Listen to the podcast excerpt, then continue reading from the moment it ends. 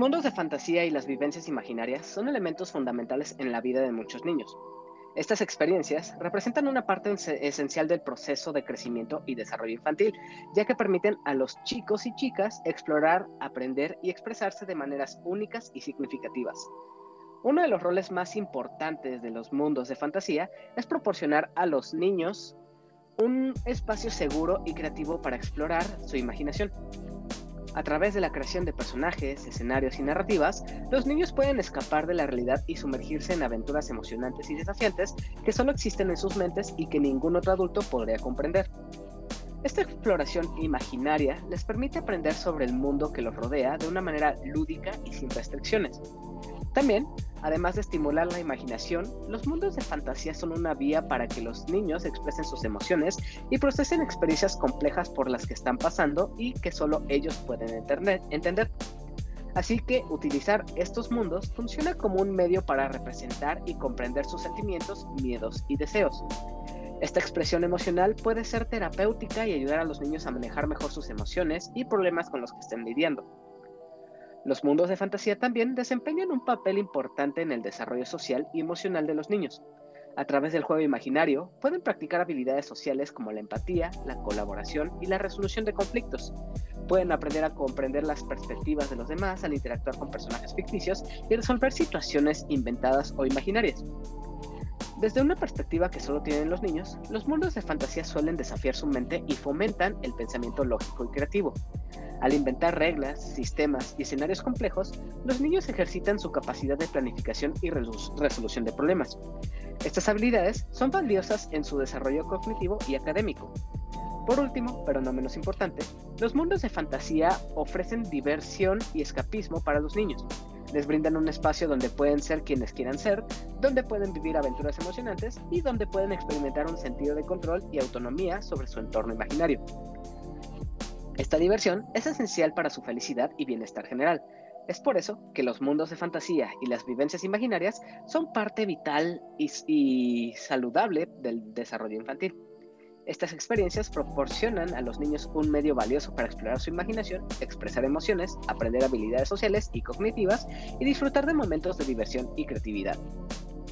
Teniendo este concepto en mente, muchas historias en libros, juegos y películas aprovechan estos mundos fantásticos donde los niños son los protagonistas, teniendo así historias de crecimiento en donde los niños van a madurar y tener lecciones importantes que les ayudarán en su desarrollo y que les acompañarán cuando son adultos.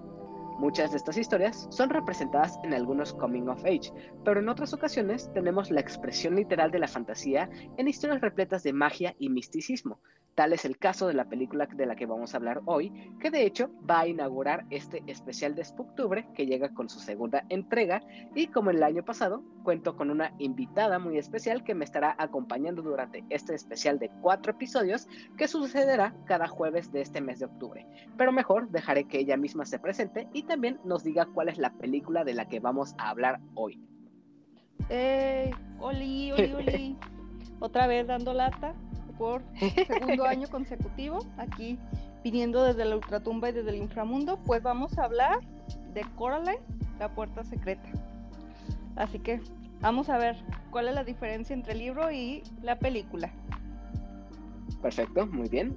Nuevamente también ahora Elenita regresa en un nuevo formato, así que cuéntanos sobre eso, por favor, para que más gente conozca y vaya pues interesándose sobre ti, lo que tú creas en tu propio contenido. Pues como el año pasado me gustó todo esto del terror y todo, todas las cosas así raras y macabras. Y aparte de todo eso, me gusta mucho la ASMR. Para dormir mm, es ASMR indispensable. Si no, no puedo dormir. Necesito poner mis audífonos, poner mi videito en ASMR y dormir. Entonces me hice experta de, qué les gusta. Desde antes de la pandemia, más bien en la pandemia, empecé a consumir mucho ASMR ¿Por qué? Porque la ansiedad de, la pandemia, ¿no? Entonces fue así de quiero hacer un podcast, pero ¿qué me gusta? Bueno, me gusta el terror, pero que soy como más experta, o sea, como que, ¿qué le hallo más? dije, pues mira, me gusta el terror y me gusta la SMR. ¿Qué tal si hablamos de, libros de terror o narramos los libros de terror en forma de susurro? Entonces a eso me, me estoy dedicando en mi, en mi podcast llamado Susurros del Inframundo donde les leo libros de terror, ya sea cuentos cortos o libros largos, en forma de susurro, así para que se relajen. Mucha gente me dice que sí se relaja, así que por lo menos, este, o me dicen, o me da miedo o me relaja mucho. Ahí sí que lo que ustedes quieran sentir en esos momentos. Y este, pues eso hago, narrarles libros de terror en forma de susurro. Ahorita estamos leyendo El Exorcista, celebrando los 50 años de la película del Exorcista. Entonces, para ver cuál es la diferencia igual entre el libro y la película, e igual imaginarse, o sea, en su cabeza, cómo, cómo ustedes creerían esa, ese libro en forma de película, pero en su mente. Eso está muy bueno, la verdad. Y como dato adicional, también ahora que estamos hablando de Coraline, pues es importante mencionar que Lenita también, dentro de Susurros del Inframundo, ya hizo una serie de episodios en las que leyó completo el libro de Coraline. Sí, son 13 episodios, sí, son 13 capítulos. Se dividieron creo que en cuatro o cinco episodios, que por cierto, se me olvidaba, todo lunes, miércoles y viernes se sube episodio a las 9 de la noche. Perfecto. Y pues ahora toca presentarme, pero seguramente a mí ya me conocerás. Yo soy Hila y en su versión moquienta y gripienta. Así que esperemos que no haya problemas o sonidos extraños durante este episodio, ya que pues no estamos en las mejores condiciones, pero pues no podía faltar este episodio con el especial ya de terror. Entonces, ya con esto, te damos la bienvenida al segundo especial de Spooktubre, de La Opinión de Helado, un podcast sobre cine, series y anime y todo lo relacionado al mundo del entretenimiento, donde para este primer episodio de Spooktubre, como lo dijo Lenita, estaremos hablando de Coraline y la puerta secreta. Pero antes de iniciar con este especial en forma, quiero preguntarte, ¿Cómo te sientes ahora sí de volver a esta temporada Spooky para esta segunda edición del, del especial? Ay, sí quería volver otra vez a... Porque pues, yo soy la reina del Halloween, la verdad. sí, ¿eh? Definitivamente. Sí, ven mis, eh, mis redes, todo el tiempo estoy hablando, sobre todo ahorita en octubre, de Halloween y estoy dando lata con Halloween, Halloween, Halloween. Entonces, mm. para mí es como a partir del mes de octubre salgo como ya. Es toda la fiesta, sí. Ajá, resurjo de esas aguas químicas y se oye la cancioncita de Esto es Halloween. pasa, pasa octubre, todavía en noviembre, todavía en noviembre, parte de noviembre, ponle cinco días más de noviembre, todavía estoy ahí. Pasando noviembre ya me meto a mi a mi mundo a tu cueva a mi cuevita inframúndica y luego ya después sale la, la, el espíritu navideño pero es casi no no no, no es tan relevante como el de octubre.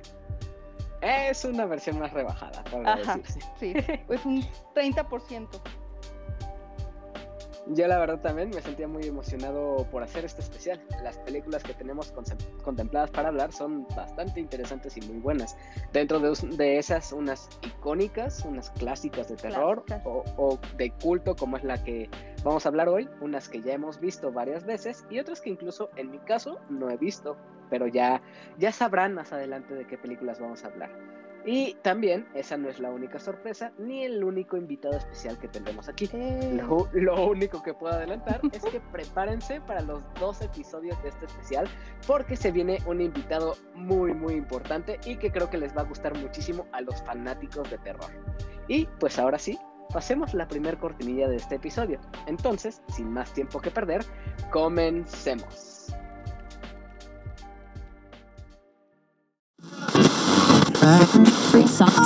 Yo soy Hila. Fechado el 6 de junio, hace cinco años, el día en que nació su hijo. ¿No se le ocurrió al jurado que alguien pudo tomar mi ropa y meterla a la estufa? No nos...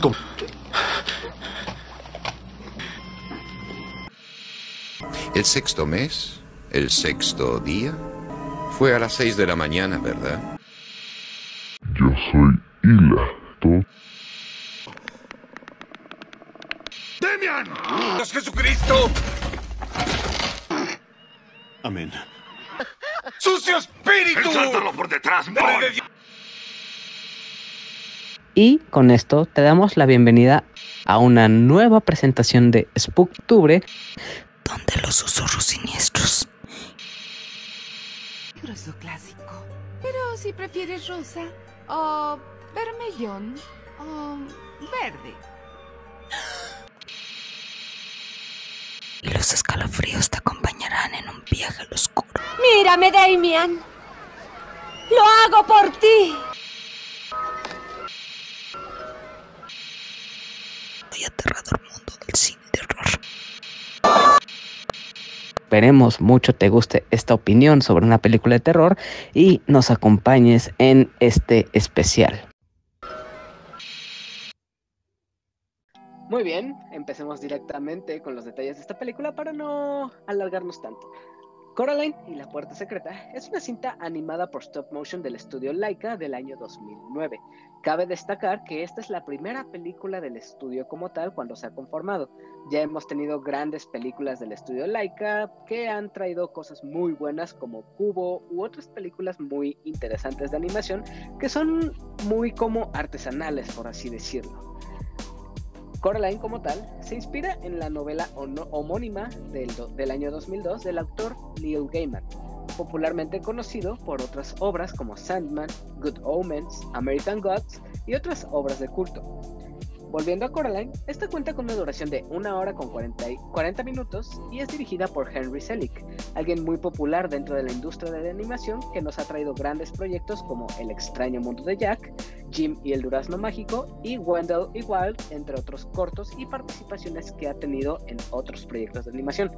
Sí, tal vez para algunos sonará raro que El extraño mundo de Jack o Coraline no son de Tim Burton, ya que al menos aquí en México pues se marketearon mucho estas películas como de la influencia o del creador Tim Burton. Pero ni El extraño mundo de Jack ni esta tienen nada que ver. Henry Selick es el que dirigió estas películas y es el que más ha estado involucrado en este tipo de proyectos stop motion. Aunque sí, efectivamente se nota la influencia como productor de Tim Burton, más no como director. Cabe destacar también que esta película desafortunadamente no está en ninguna plataforma de video como Netflix, Paramount, HBO, nada de esta, pero la puedes encontrar fácilmente en YouTube en un costo aproximado de renta de 19 pesitos, que fue como, me, como lo chequé yo, y también la puedes comprar creo que por 60 o menos, más o menos, no sé, pero está bastante económica la compra o renta en YouTube. En cuanto a las actuaciones de voz que podemos ver aquí, tenemos a Dakota Fanning como Coraline Jones, Terry Hatcher como Mel Jones, y, Beldam, John Hodgman como Charlie Jones, Jennifer Saunders como la señora Spink, Don French como la señora Forcible, Robert Bailey Jr. como Wybie, Ian McShane como el gran Bobinski y por último Kit David como el gato. Ya que sabemos estos datos sobre el director y los actores que vemos en pantalla, es momento de hablar de la historia que nos cuenta Coraline. Y para eso dejaré que Elenita nos cuente sobre lo que podemos ver en pantalla con esta obra. Pues la película trata de que llegan a una casa, bueno, Coraline llega a una casa que, era antes como una mansión, pero era dividida en departamentos, eh, llega de recién y pues ella está toda aburrida, no, hay niños cerca más que Wybie, pero le parece como un niño medio enfadoso.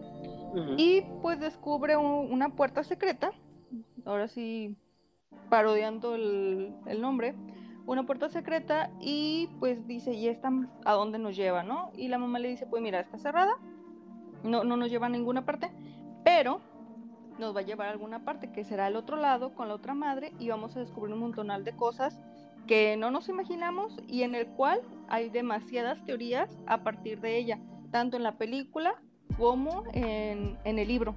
Pero creo que donde se desatan más las teorías locas es en la película. Como puedes escuchar, la película y en sí también la novela de Coraline Relacionándolo con la introducción que hubo al mero principio del episodio, nos muestra a través de su historia cómo los mundos de fantasía y las vivencias, entre comillas, imaginarias, se convierten en elementos cruciales de la narrativa y el desarrollo de un personaje principal que crece y madura a través de los eventos que vive en este mundo mágico que es a través de la puerta secreta.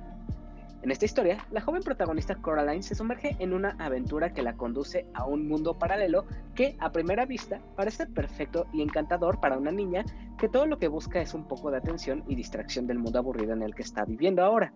Sin embargo, a medida de que avanza la historia, descubre que este mundo oculta un oscuro secreto que la pondrá en un gran riesgo.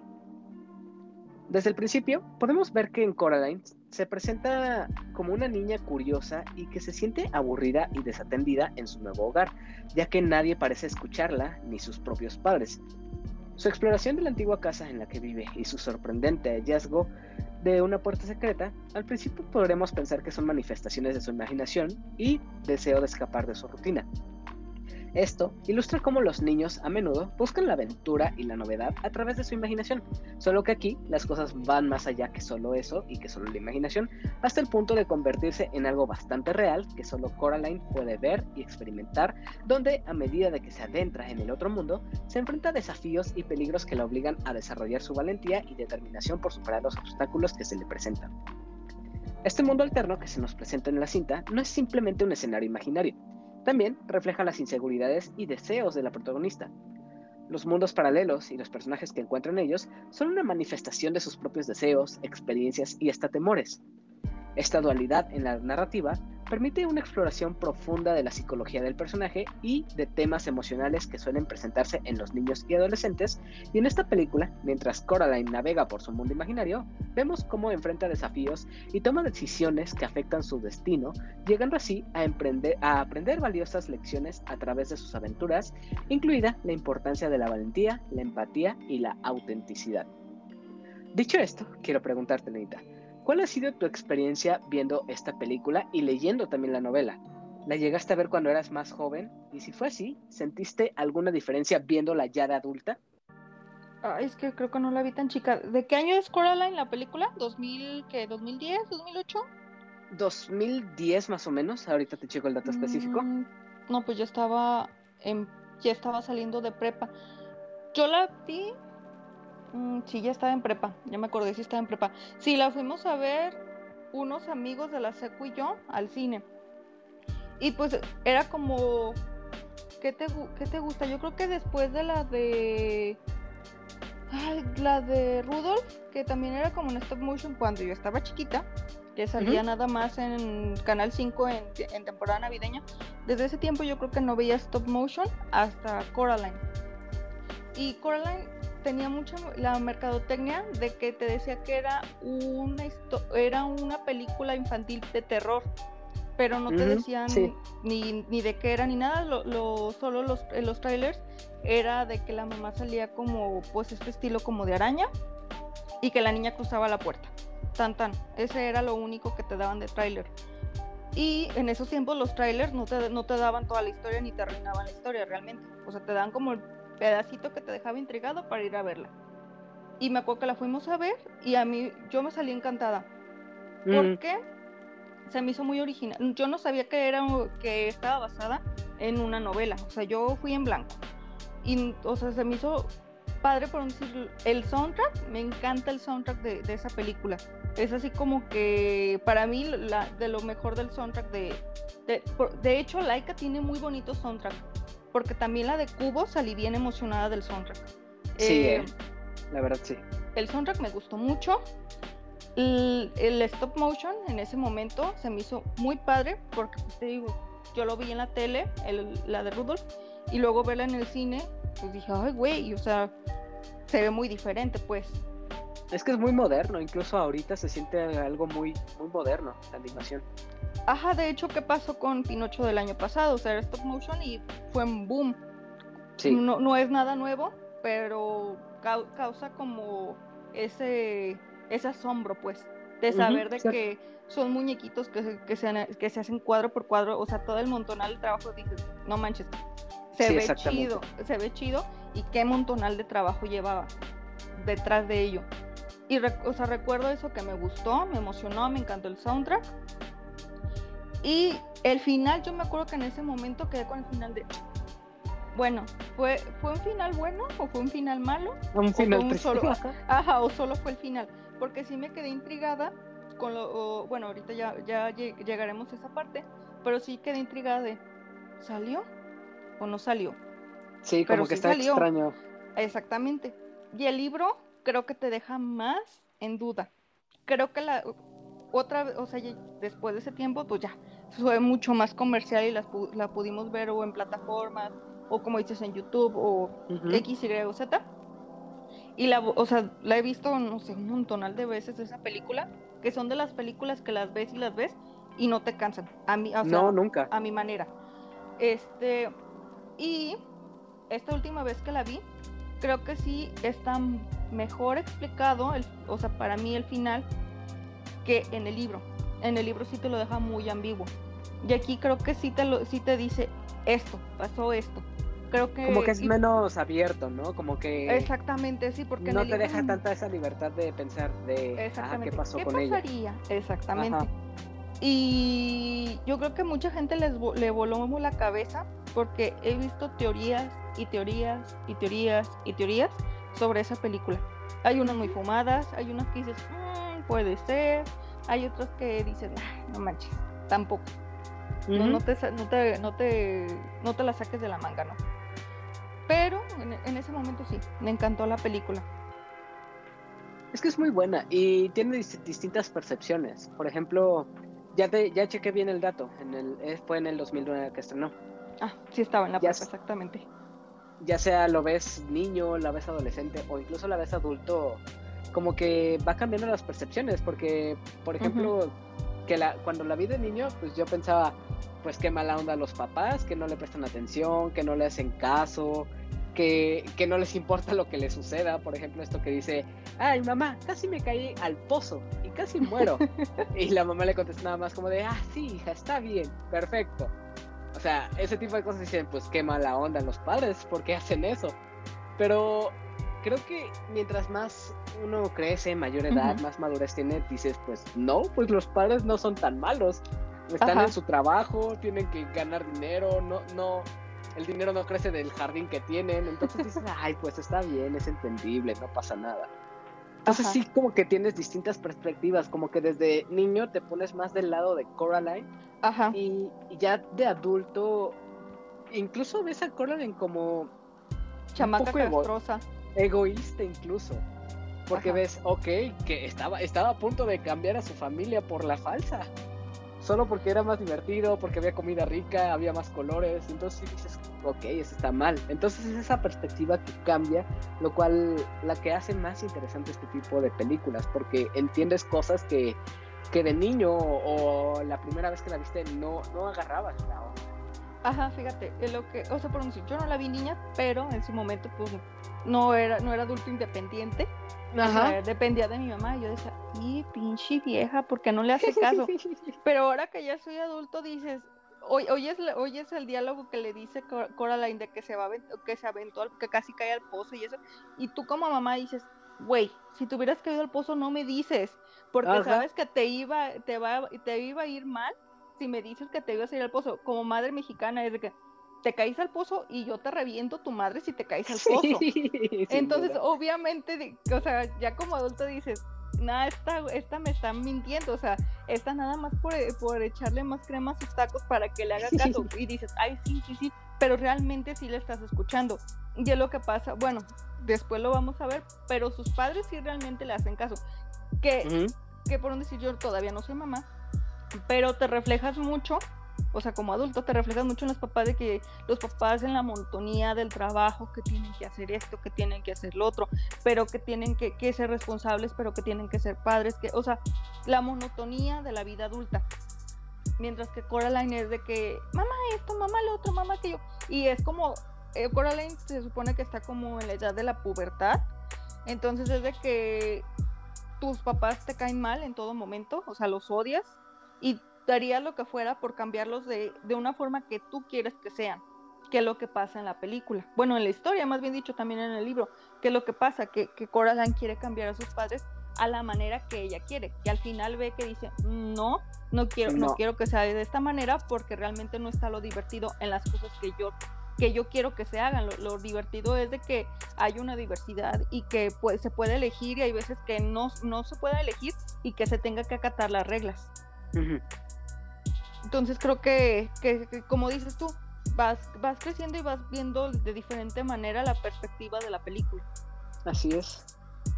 Igual, a mi parecer, Coraline y la Puerta Secreta de por sí ya es uno de los estan- estandartes de la animación stop motion.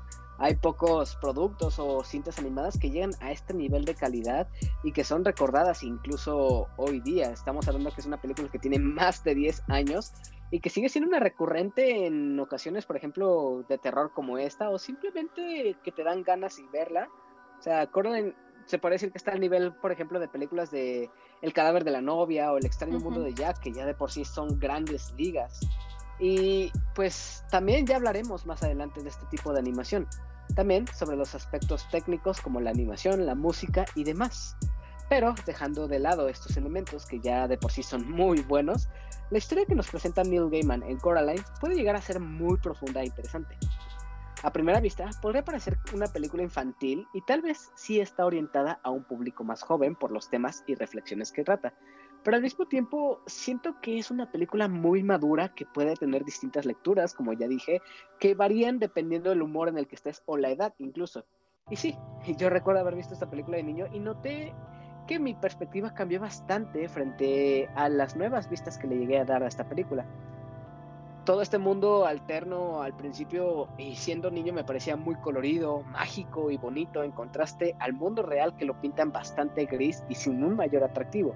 Entonces, siendo niños, siento que nos podemos identificar mucho más desde la perspectiva de Coraline, que obviamente, al no recibir la atención de sus padres, busca escapar de la realidad y encontrar una manera de que alguien le haga caso. Y esto fue lo que, en primer lugar, la enganchó en esta trampa conformada por comida deliciosa, padres atentos, vecinos divertidos y un lugar donde todos nuestros sueños son posibles. Entonces, creo que cualquiera de nosotros, a esa edad, a la edad de Coraline, se hubieran dejado endulzar por los encantos de la otra madre, ya que al principio parece todo un sueño del cual no queremos despertar.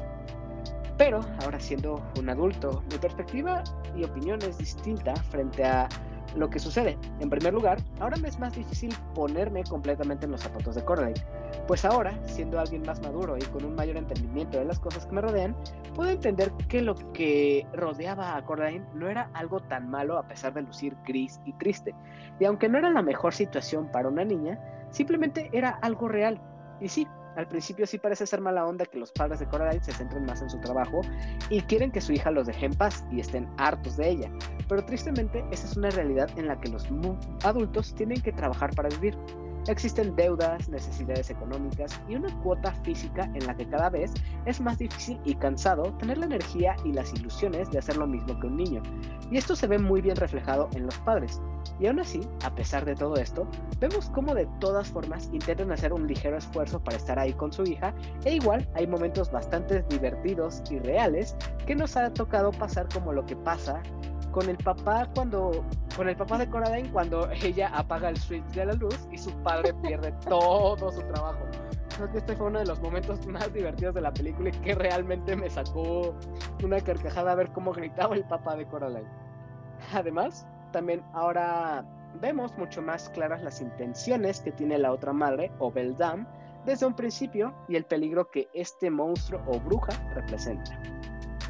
Teniendo ambas perspectivas, lo que sigue siendo igual es que esta película creo que puede encantar por todos los elementos que la conforman, desde su historia que te atrapa inmediatamente, sus variados personajes tan característicos, la protagonista que tenemos y ese mundo mágico que de cierta forma nos deja muchas preguntas e interés sobre lo que es, además de también colgarse sobre pilares narrativos como lo son la familia, el crecimiento y madurez y el desarrollo personal y sorprendentemente, después de 14 años de que fue estrenada esta película, sigue siendo algo que se siente muy moderno y presente en este año 2023. No se siente como si hubiera envejecido o se siente como algo de otra época. Al contrario, está muy al nivel de otras producciones que han llegado estos recientes años y esto obviamente es debido a que estamos hablando de una película de stop motion y sin duda la combinación de todos estos elementos hacen que Coraline destaque sobre muchas otras obras que han llegado incluso este 2023. Pero estamos en un especial de terror, así que la pregunta es obligada aquí ahora mismo. ¿Por qué ¿Por qué, Lenita, consideras que Coraline es una cinta adecuada para ver durante esta temporada de, octubre, que es la de terror y la de Halloween? Porque todos los niños se asustan. Creo que no. Bueno, si son muy niños, sí se asustan, como que es la impresión de que la mamá quiere quitarle los ojos a Coraline y luego que se convierte en una araña. Creo que creo que para muchos niños sí le impresiona eso. De hecho, tengo una anécdota de una amiga, aplicó, aplicó la de los papás de Coraline. Estaba la niña, pues yo creo que como unos seis años. Y la niña de ahí dilata y mi amiga de, ah, ya, lo pon lo que quieras, ¿no? Y ya la niña escogió esa porque pues sí llama la Sí. atención, el póster llama la atención y tú nunca te vas a imaginar que vaya a ser como algo de terror, porque de hecho, por decir, el cadáver de la novia, pues se ve el- eh, la novia, o sea, la novia en forma de cadáver, ya que pues es un esqueleto, un esqueleto. Entonces, esta no, o sea, tú nunca te, ni te pasas por aquí que vaya a ser de terror. Entonces mi amiga dijo, ah, sí, sí, sí, sí, y ya se lo puso, ¿no? Ay, Pues yo creo que no aguantó, y pues, la- o sea, la primera que media hora, 40 minutos, donde ya le quiere quitar los ojos a Coraline, la niña así de, ¡ay! Sí, sí, sí, sí, "¿Qué- es bastante qué- tétrico. ¿qué, qué, qué tienes? ¿Qué pasó? Ay, es que la película, que no sé qué. Y ya mi amiga se quedó de, a la madre, ¿no? Y pues la, la niña duró como tres noches que no podía dormir por culpa de la película. Te digo, o sea, para un niño sí creo que sí es como impresionante. Para una, para un adolescente o un adulto, pues no, no es tan, no es tan espanto, o sea, tan de espantos. Pero que, que sí dices, ah, está buena para, para verse en Halloween. Es como la, la casa, ay, no me acuerdo, Monster House, no me acuerdo cómo se llama aquí en español. Ah, sí, es cierto. Sí, la casa embrujada. Ah, esa. Este, que es muy, muy como para Halloween, que realmente no tiene como mucho así como de terror, pero dices, ah, hay que aprovechar para, para, para esta temporada de Halloween. Y creo que Sí, fue son- también de las pocas películas de terror en su momento que salió, bueno, película animada de terror que, que era realmente para niños. Creo que fueron de las primeritas que, que salieron. Es que sí son como muy especiales ese tipo de películas, porque como dices, son animadas y tienen estos elementos de terror. Por ejemplo, ahorita ya hay un boom más grande en cuanto a este cine de terror orientado hacia los niños. Por ejemplo, esta que... La, la nueva, la de que dijiste, Zelda, o no me acuerdo cómo, que es del mismo director. ah, Tiene como Cubo. dos años. No, no, no, no. Del director de, de Coraline, dijiste al final. Henry hecho, es, ¿es esa? Mm, Bueno, que acaba de salir en Netflix hace como dos años. Que es como... La de Jimmy el Durazno, ¿no? No, no, no, la otra. eh, dijiste Coraline, Jim- mm, Jack, Jimmy el Durazno y otra, que es la más reciente de, de este director. No me acuerdo ahorita cuál es. No, ni yo tampoco me acuerdo, pero es también de terror que es una niña afroamericana que es huérfana y creo que Ah, se va sí, como... sí, sí. Winnie no. Wendell. Este, mira. Eh, es como, es igual, o sea, de la misma temática de, de para terror, pero creo que los niños lo hacen. Creo que no están tan, tan inocentes o tontos, dijéramos, como nuestros tiempos, o tiempos poquitos después de nosotros. Como que ahorita ya los niños ya no se dejan impresionar mucho. O No. sea, ya no se impresionan tanto. Dicen, ah, es una peli es una caricatura o es una película. No se impresionan tanto como en nuestros tiempos, de que por un decir, en mis tiempos la de Hay monstruos de verdad, creo que se llamaba la de Nickelodeon. La que sale el monito este gordo que se detiene la- los ojos con las manos y, Y los ojos en las manos, sí. Ajá, y, y la monita esta que parece un paraguas. En mis tiempos muchos niños se, se asustaba con esa. A mí me gustaba porque pues yo siempre darks, ¿no? Pero Sí. creo que creo que tiene un, de un tiempo para acá, yo creo que de unos 5 o 6 años para acá, que mucho niño ya acepta las películas de terror. Y, o sea, películas de terror y películas de terror animadas, porque igual acabo de ver la de la casa embrujada y mucho niño sí lo vio, que dije, ah, chis, está como muy, muy fuerte para niños, pero, pero pues vi comentarios de niños de que "No, a mí, a mí se me hizo hasta aburrido y yo, uy, hijo, yo en, en, en mis tiempos, en, sí, en mis tiempos, yo me hubiera muerto de miedo con estas escenas. Sí. Entonces Sí, creo que ya son no menos impresionan tanto. Ajá. No, y además como que son películas de entrada para que los niños vean el terror. Por ejemplo, esta sin duda de Coraline es una muy buena entrada al terror. O incluso otras obras como la de La Mansión Embrujada, la live action que sacaron apenas en Disney Plus. Esa también es una excelente entrada al terror. Sí, Y son como distintos que- productos. Exactamente. Y O como la de Wendell que dices, eh, no sé cómo se llama bien. También está, está como muy ligera, pero sí, sí, es, sí tiene aspectos de terror. Mm, Es que no, no necesariamente esta temporada, digamos, la spooky tiene que ver con todo el terror. Por ejemplo, en mu- mucho del cine que se ve esta temporada es, por ejemplo, películas como Paranorman, que es una cinta de comedia, pero tiene tintes de terror. O Frankenweenie incluso, que son cintas que manejan temas como la muerte, los zombies, el- una ambientación muy oscura, pero siguen siendo temas muy infantiles y que llevan cierta, cierta comedia, incluso también no solo dentro de la animación, sino que películas más este, live action como también... Pocus. es- Hocus Pocus, exactamente, esta que mencioné de la mansión embrujada, o incluso historias macabras para contar en la oscuridad, que fue esta que sacó. Guillermo del Toro eh, hace unos cuantos años, que sí tiene elementos que escalan más hacia el terror, porque sí tiene unas escenas muy creepy, que incluso adultos dan miedo, pero esas como que están orientadas hacia un público adolescente o más niño para que las pueda disfrutar porque son historias que con las que se pueden identificar mucho y creo que eso es un elemento muy importante dentro de este tipo de cine de, de Halloween o de terror como lo es Coraline o las otras que mencionamos. Y sí, además pues considero que Coraline sí tiene bastantes elementos de terror que si bien a nosotros ya no nos asustarían tanto como dices, a un niño sí le provocarían cierto miedo ver cómo se va transformando esta historia, además de que sí hay un par de momentos bastante retorcidos, como los del títere de ratas, los perros murciélagos, o incluso la misma figura de Beldam, cómo se transforma esta bruja, es bastante tétrico. O el hecho de que la razón principal de la existencia de Beldam es arrancarle los ojos a los niños y ponerle unos botones y ver que no es la única ocasión en la que eso ha sucedido, sino que ya sucedió en ocasiones anteriores y que en esas ocasiones anteriores sí tuvo éxito. O sea, sí, sí son detalles que si prestas atención dices, ok, esto no es tan infantil para nada. Y es mucho más ligera la película que la novela. La novela sí está más... Ma- Más ¿Más, densa. gráfica?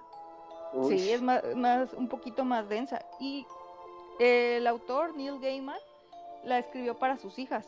Porque sus Uy. hijas pensaban en... Sí, yo también pensé, dije, uy, no, no me des esos regalos, papá. Qué buen este- regalo.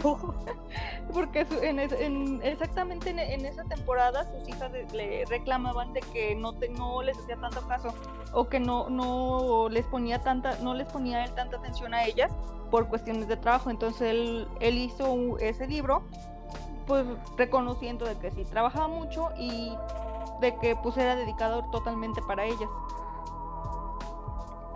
Pues sí, pues fue una buena manera de ponerles atención. Y es que sí, hay momentos bastante... No me imagino en la novela, pero... Bueno, más o menos.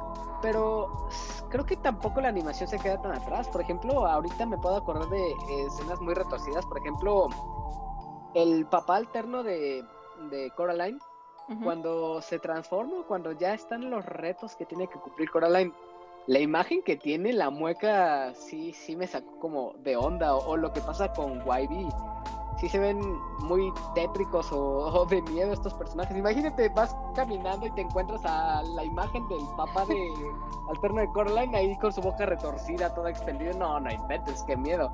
Sales corriendo. Y fíjate que en la novela es mucho más tétrico. Creo que es la, la parte donde No a mí digas. A mí más me, pues me, me dejó tensa, porque por un decir acá cuando, cuando el padre le, le dice de, de, salte de aquí, este, pero este, pero te quiero ayudar, pero no, no me va a dejar la otra madre porque pues yo soy invención de ella, y de que cuando la otra madre lo, lo arrastra es como una calabazota. Si te Ah, fijas, sí, es como sí. una calabaza de Halloween. En el libro, Sí. ¿quieres que lo diga? A ver. En el libro te describe que es como se empieza a hacer como una masa de pan, o sea, como haz de cuenta como cuando bolillas que vas a hacer este pizza, ya ves cómo se hace esa masita, ¿ok? Sí. Y después se empieza a convertir en poco a poco en un gusano, en una larva. Ay, no inventes. Entonces, a- entonces le, le dice el, pa- el, el papá le dice lo mismo de salte de aquí, y, eh, la otra madre está súper enojada contigo, pero córrele porque la otra madre me está haciendo que te, que te tenga que atacar, pero yo no te quiero atacar. Entonces Coraline dice, no, es que sé valiente, tú puedes, este, tú puedes este, desprenderte de, de, de lo, de la fuerza de, la otra madre y el otro padre dice, no, porque pues soy como una creación de ella, soy una parte de ella, entonces no puede y, y en ese momento la, la quiere atacar.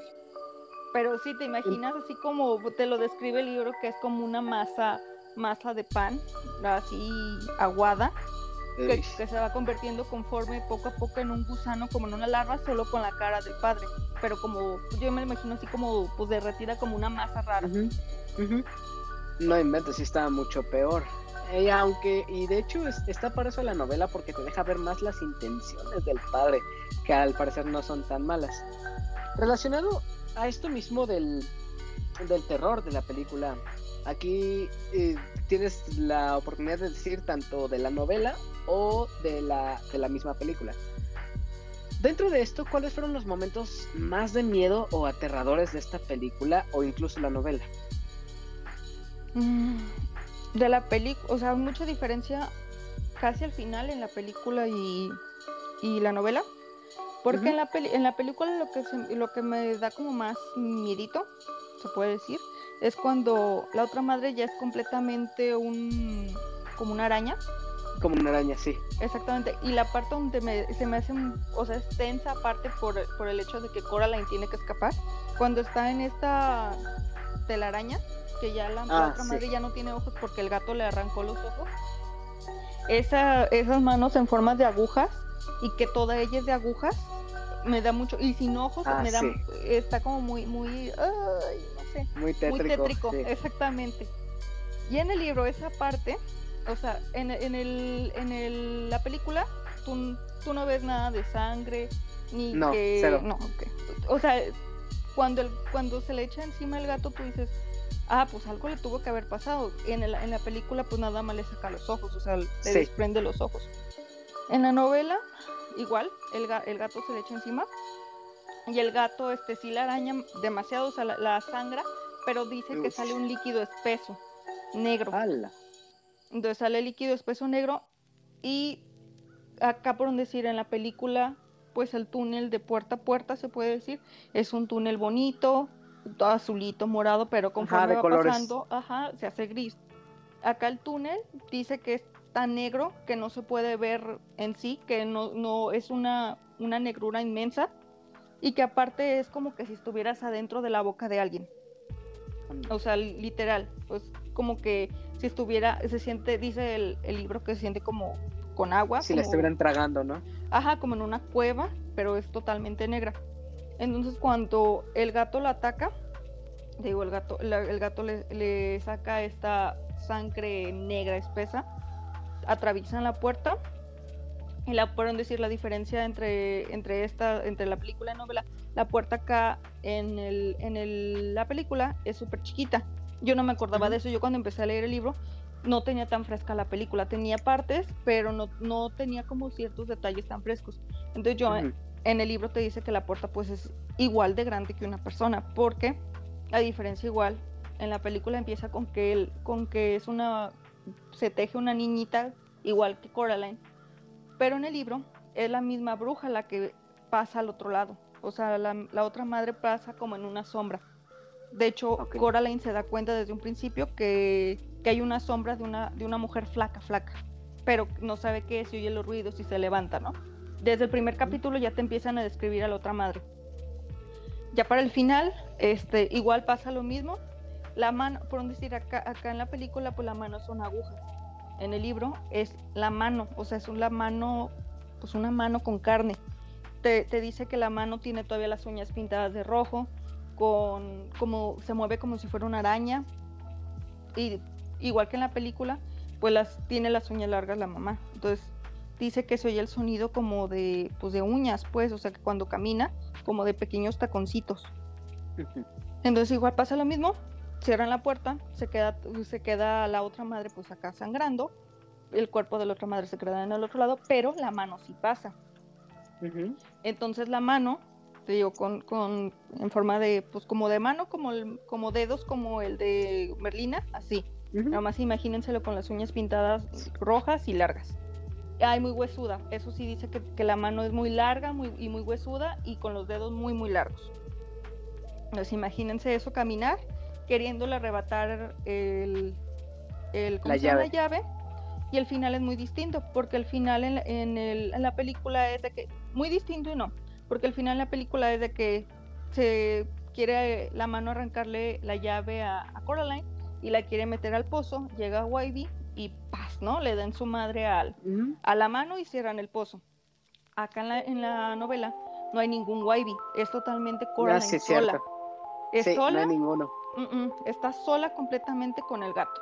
El gato hasta cierto punto es un, un cierto amigo, se puede decir, que le ayuda, pero no le ayuda tanto, o sea, es de tú solita tú puedes, ¿no? Yo desde aquí te vigilo. Entonces el final es de que dice Coraline, para esto la mano, una, una noche antes, eh, empieza como a rascar la ventana de Coraline queriendo entrar. Entonces imagínense como cuando las esas uñas chillan en el cristal, uñas largas de...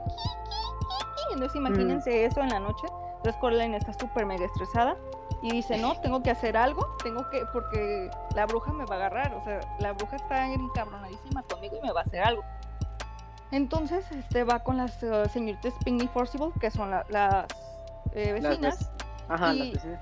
Y las vecinas le dicen, ¿saben qué? ¿Sabes qué, Coraline? Mi perrito está bien malo, mi perrito no sé qué fuimos con el veterinario y me atacó, no, no sabemos qué atacó al perrito, pero el perrito está muy mal, está grave. Va- se queda de hija de su madre, ¿no? Fue esta vieja, o sea, fue la mano de esta vieja. Va con el señor, ah, para empezar, el señor Bobinski, en el libro se llama Bobo. Yo creo que no, no le quisieron poner Bobo por, porque pues, por Bobo no, no creo que le quisieran poner Bobo. Entonces se llama en la película Bobinski, entonces el señor Ujú. Bobinski va con el señor Bobinski y le dice el señor Bobinski, ¿sabes qué? Pues mis ratones este, están súper asustados, no quisieron tocar, no quisieron nada y dicen que están en, en grave peligro. Entonces Coraline dice, no, esta vieja quiere matar a todos y va a hacer lo que sea por, por matar. Entonces le pide a su mamá un mantel para hacer como un, dice que va a hacer un desayuno campirano con sus muñecas. Se va hasta el pozo, pero el pozo se supone que está como medio lejos de ahí de la residencia. Está como a la mitad del camino, se puede decir que ni está tan lejos ni está tan cerca. Entonces en el pozo ella pone sus muñecas, pone el mantel, hace como que si estuviera jugando con ellas y este pone la llave ahí en medio. Entonces dice en, la- en el libro que la mano puede escuchar todo. Entonces cuando Coraline está con las vecinas les dice que, que ella va a jugar al té. Entonces sabe perfectamente que, que la mano los- la está escuchando. Entonces Como para está acá tenderle en- una trampa. Exactamente. Entonces ella dice que está jugando en el, con su té, con las, con las monitas, con sus muñecas, pone la llave en medio, entonces se, le, se deja ir la mano, o sea, para agarrar la llave, pero todo, todo este desayuno cam- campirano está sobre el pozo abierto. Le dice la señorita Spin antes que ese pozo tiene un kilómetro de profundo. Entonces dice Coraline que recuerda que una vez su padre o su madre le había dicho que si caes en un pozo tan profundo puedes ver el cielo estrellado aunque sea de día. Entonces dice aquí ya la armé. Se cae, o sea, cae la mano, cae en el pozo y cae todo, o sea, cae mantel, cae todo y en friega, este, recoge los trastecitos y las muñecas en una caja Coraline, pero, o sea, cae, cae la mano con todo y llave y ese es el final, o sea, termina, termina con que la mano cae en el pozo sueña con los niñitos estos, con los tres niñitos, y este, se acaba el verano y ella tiene que ir a la escuela. Todo pasa esto en un verano. Y haz de cuenta que entra un miércoles a la escuela y esto pasa el martes en la tarde. Ya el martes en la noche ella tiene que, oye, ella, bueno, en el libro dice, ella tiene preparado su uniforme para levantarse al día siguiente a la escuela y que ya no, realmente ya no le tiene miedo a la escuela porque pues ya, ya ella sabe que es valiente y que ha enfrentado cosas peores que un primer día de escuela.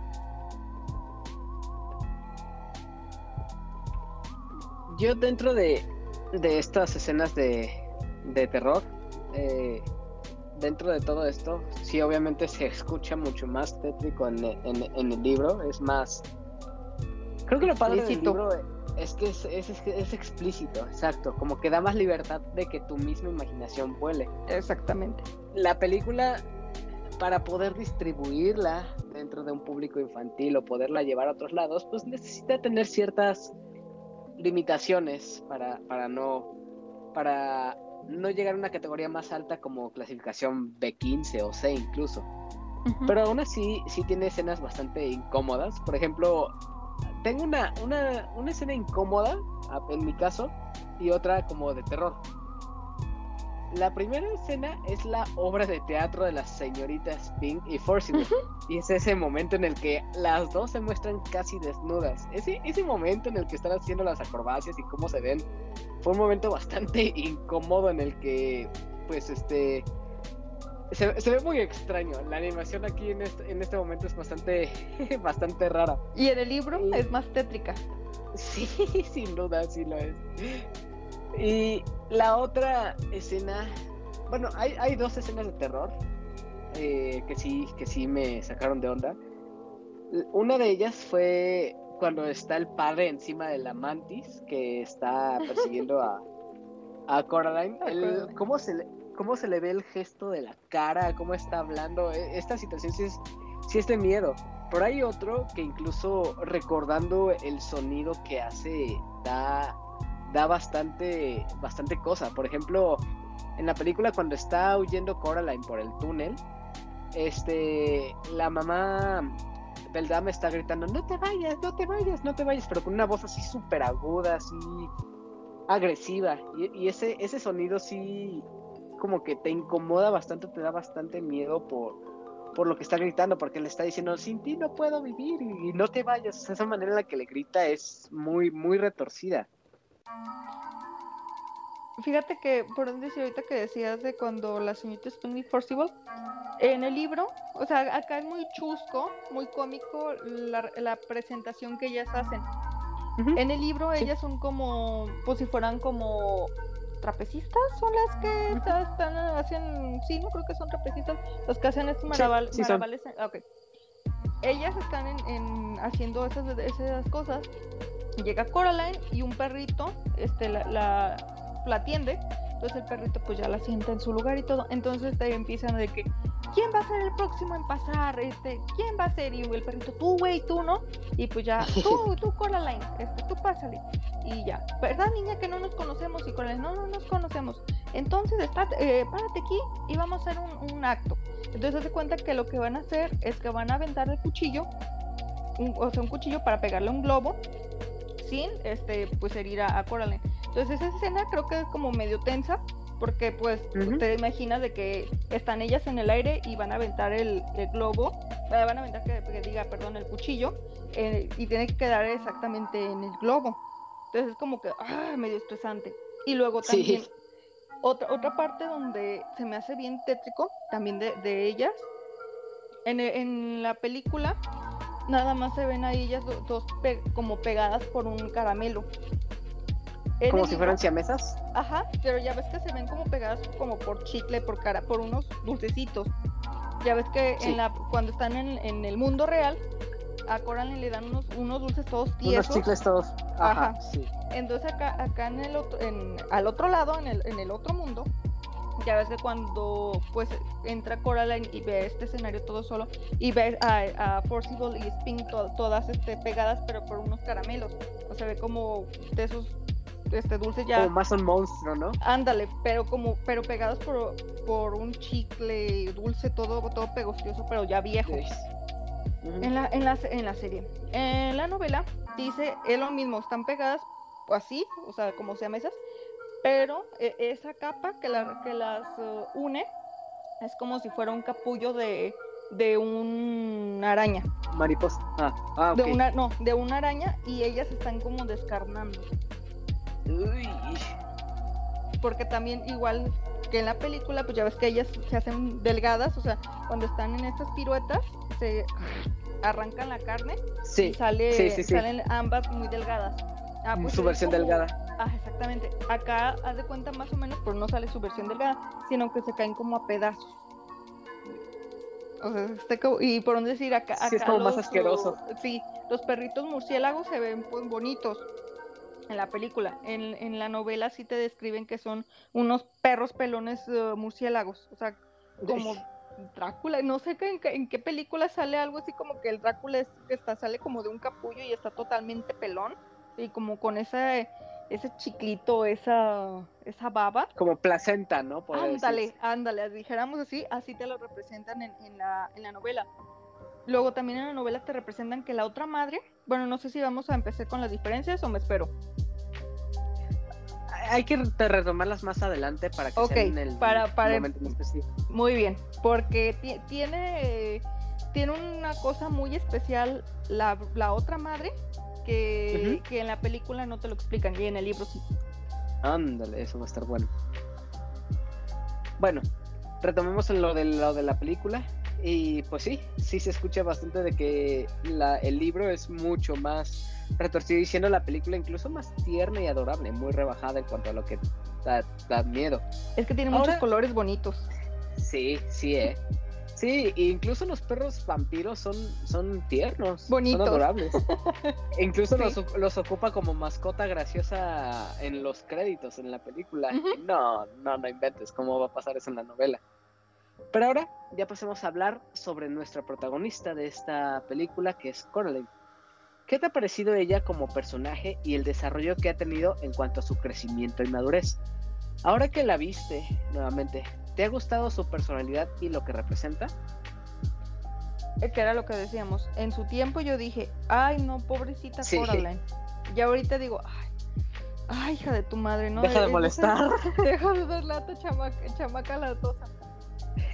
Fíjate que tanto en el libro como, como en la película empieza como una, una niña berrinchuda, caprichosa. Así que no, ti- que no tiene la atención de sus padres como ella quisiera, pero realmente sus padres sí le hacen caso. Entonces que, que ella lo que trata es de que toda la que tenga toda la atención y como ella quiere, como ella lo desea. Porque acá en, en el, en el otro lado, al otro- en, el, en el otro mundo, dijéramos, con la otra madre, tiene la atención que Todo. ella quiere. O sea, pero no es la atención que necesita ni, el- ni es lo que No. ella necesita Exacto. es lo que ella quiere. Cuando realmente ve que el costo de, de obtener lo que ella quiere es muy grande, dice, "Mm, mm, no, no me gusta y no está tan chido.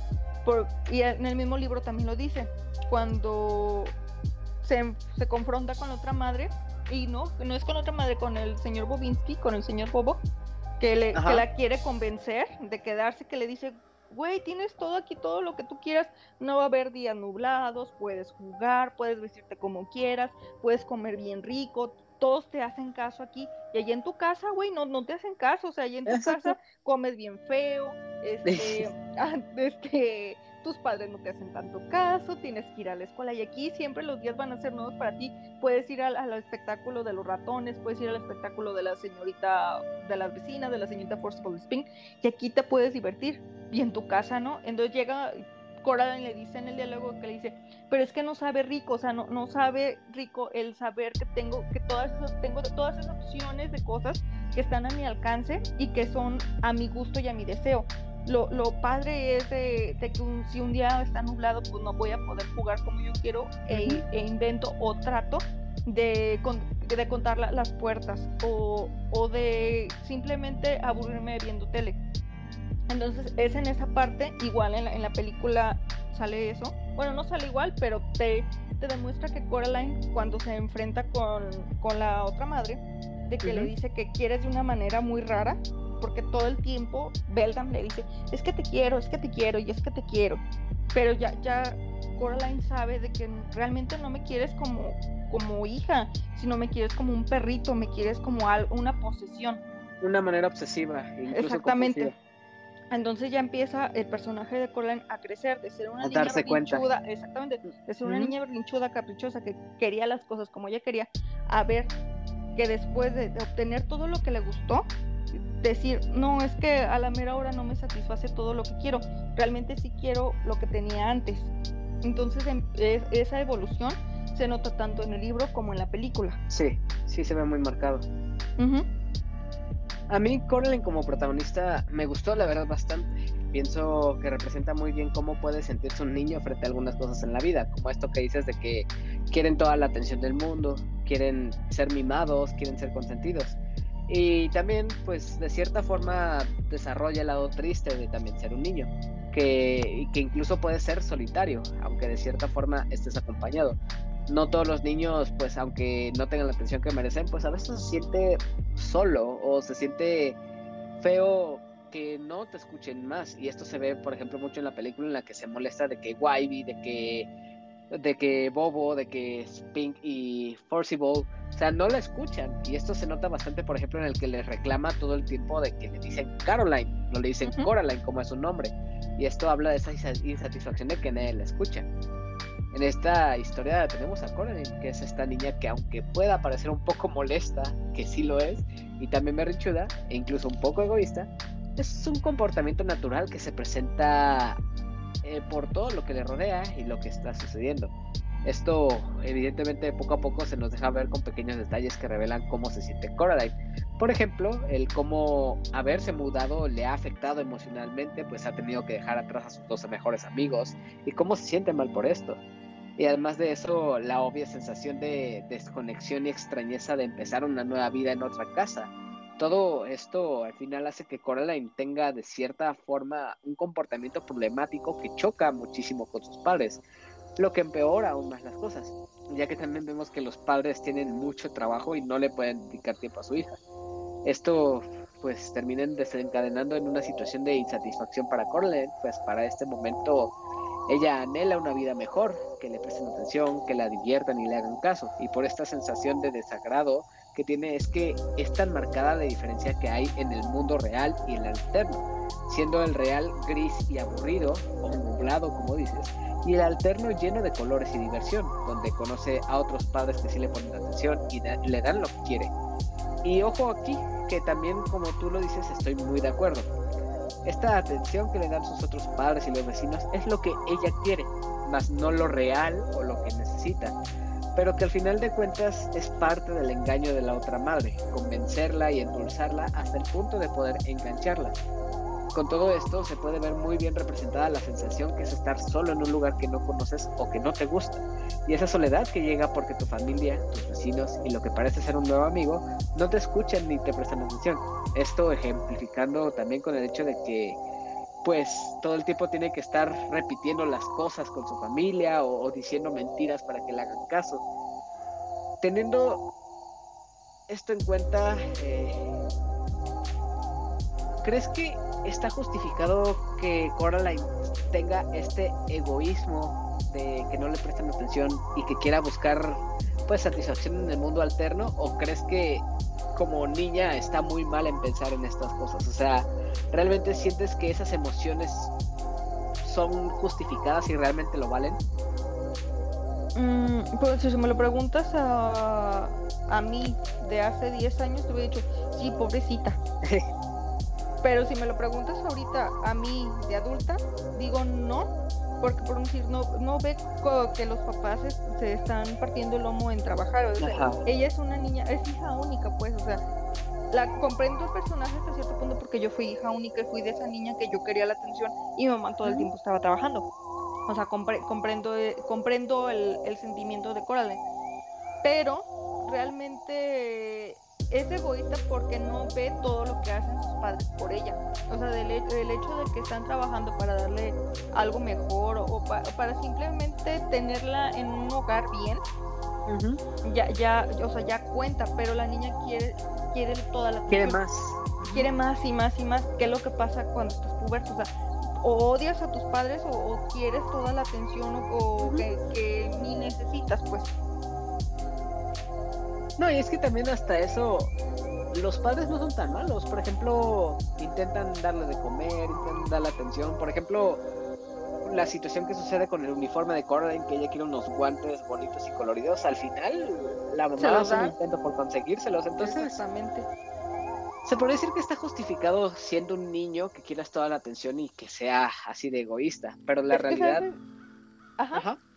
Ah, iba a decir que sabes que, que está ahí el mensaje que, que no, no, por decir, la otra madre le da todo lo que quiere, pero no todo lo que necesita. y el, el, precio es muy caro al obtener o querer, querer, querer lo que ella quiere. O sea, se oye bien raro, pero eso, eso es en sí realmente. O sea, el precio que, que obtiene por el tener la, atención que ella quiere.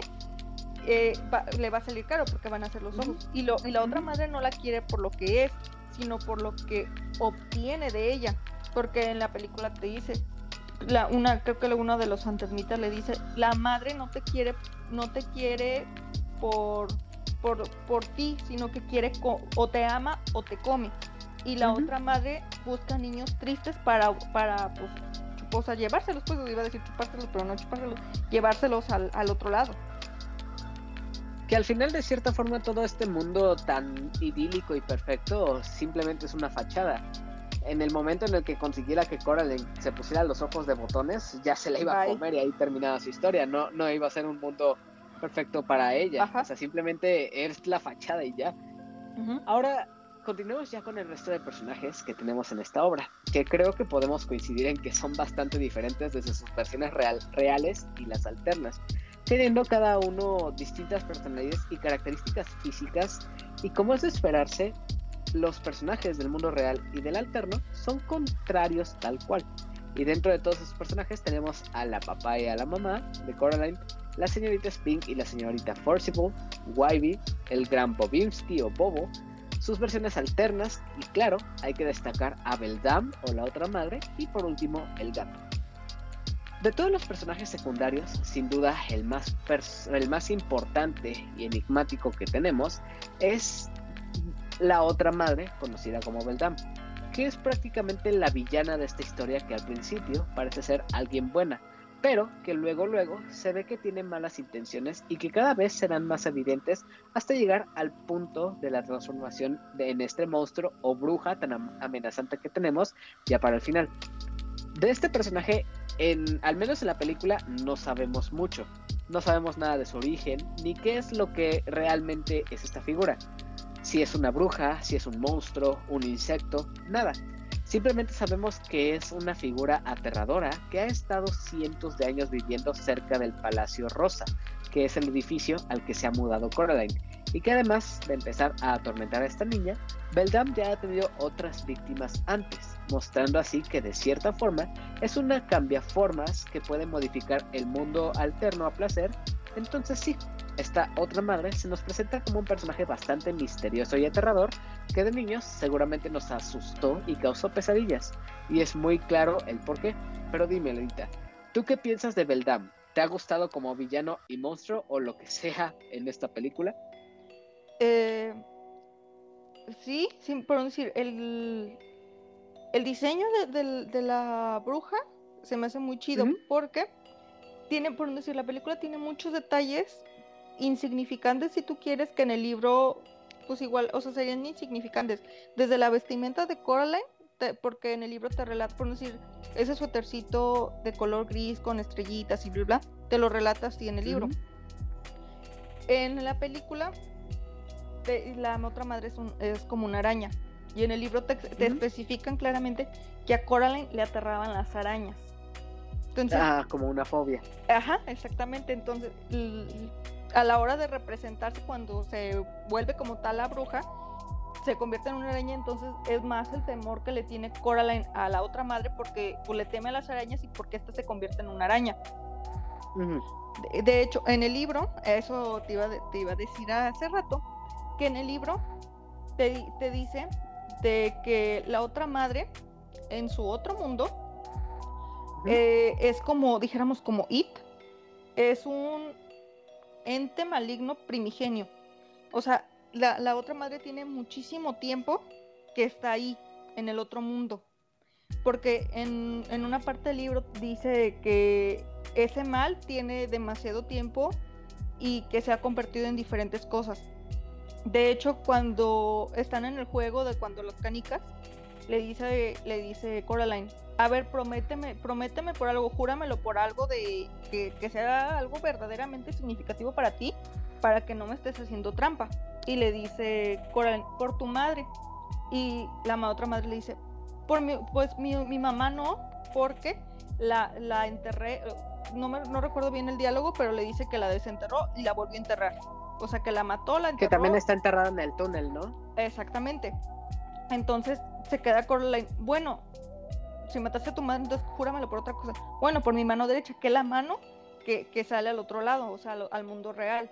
Mm, Entonces te, te, te dice que, que la otra madre, la Beldam, es un ente oscuro del año de. Uf, o sea, e- ella existe desde hace muchísimo tiempo.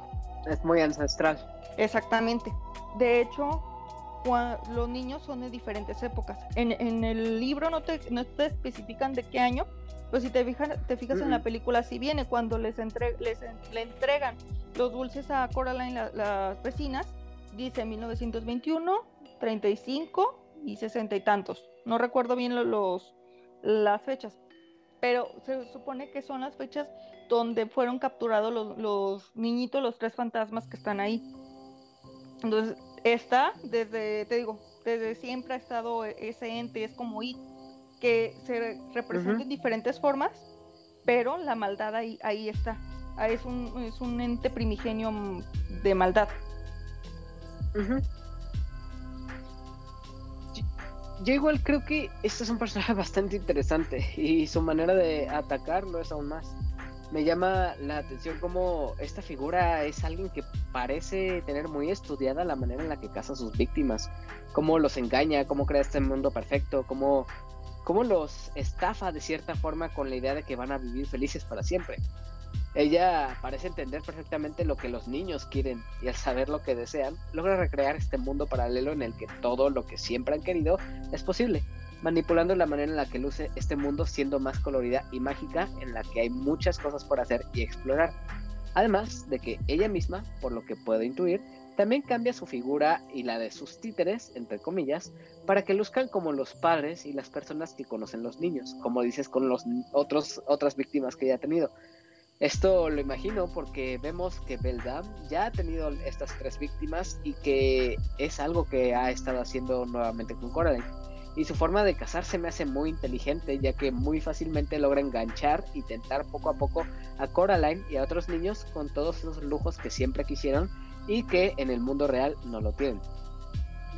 Con el personaje de la otra madre, al principio vemos que se presenta como alguien amistoso y que solo quiere hacer feliz a Coraline, pero esto dura poco o casi nada, pues la película se toma su tiempo en darnos distintas señales a lo largo de la historia que nos irán anunciando que algo malo está por pasar.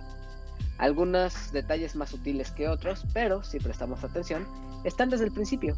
Por ejemplo, uno de los más evidentes es lo de la lectura de los restos de té, en el que las vecinas, actrices, le advierten a Coraline de que un gran peligro está por suceder y vemos esta marca que se asemeja a una jirafa, pero también a una garra.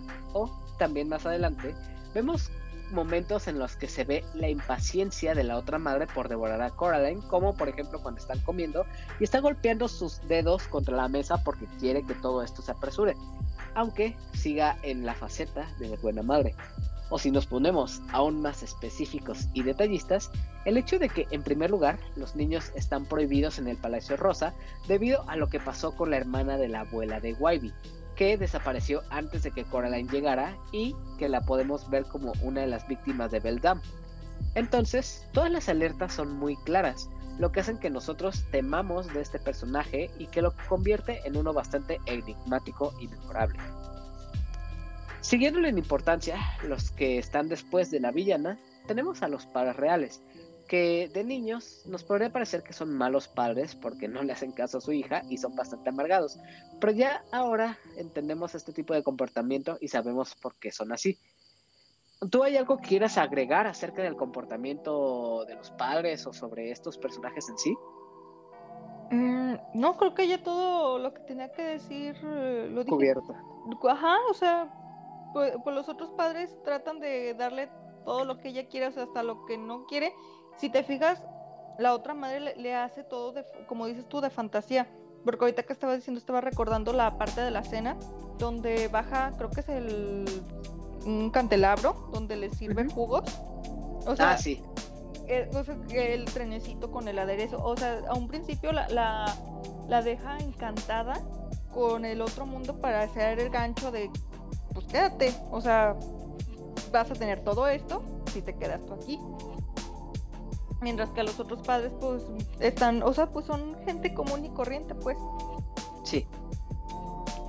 No, y también dentro de todo esto, otra pregunta que quiero hacerte, y esta, la primera vez que la vi o las anteriores veces no lo había notado, pero en la novela está mucho más clara cuando la leíste y bueno, la, la, la estuviste retomando en el podcast.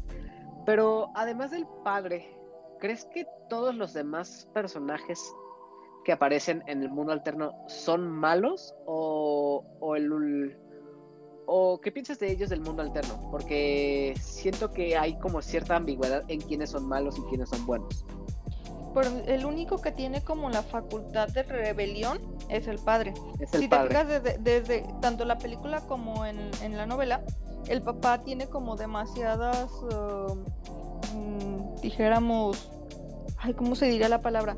Como que mete la pata.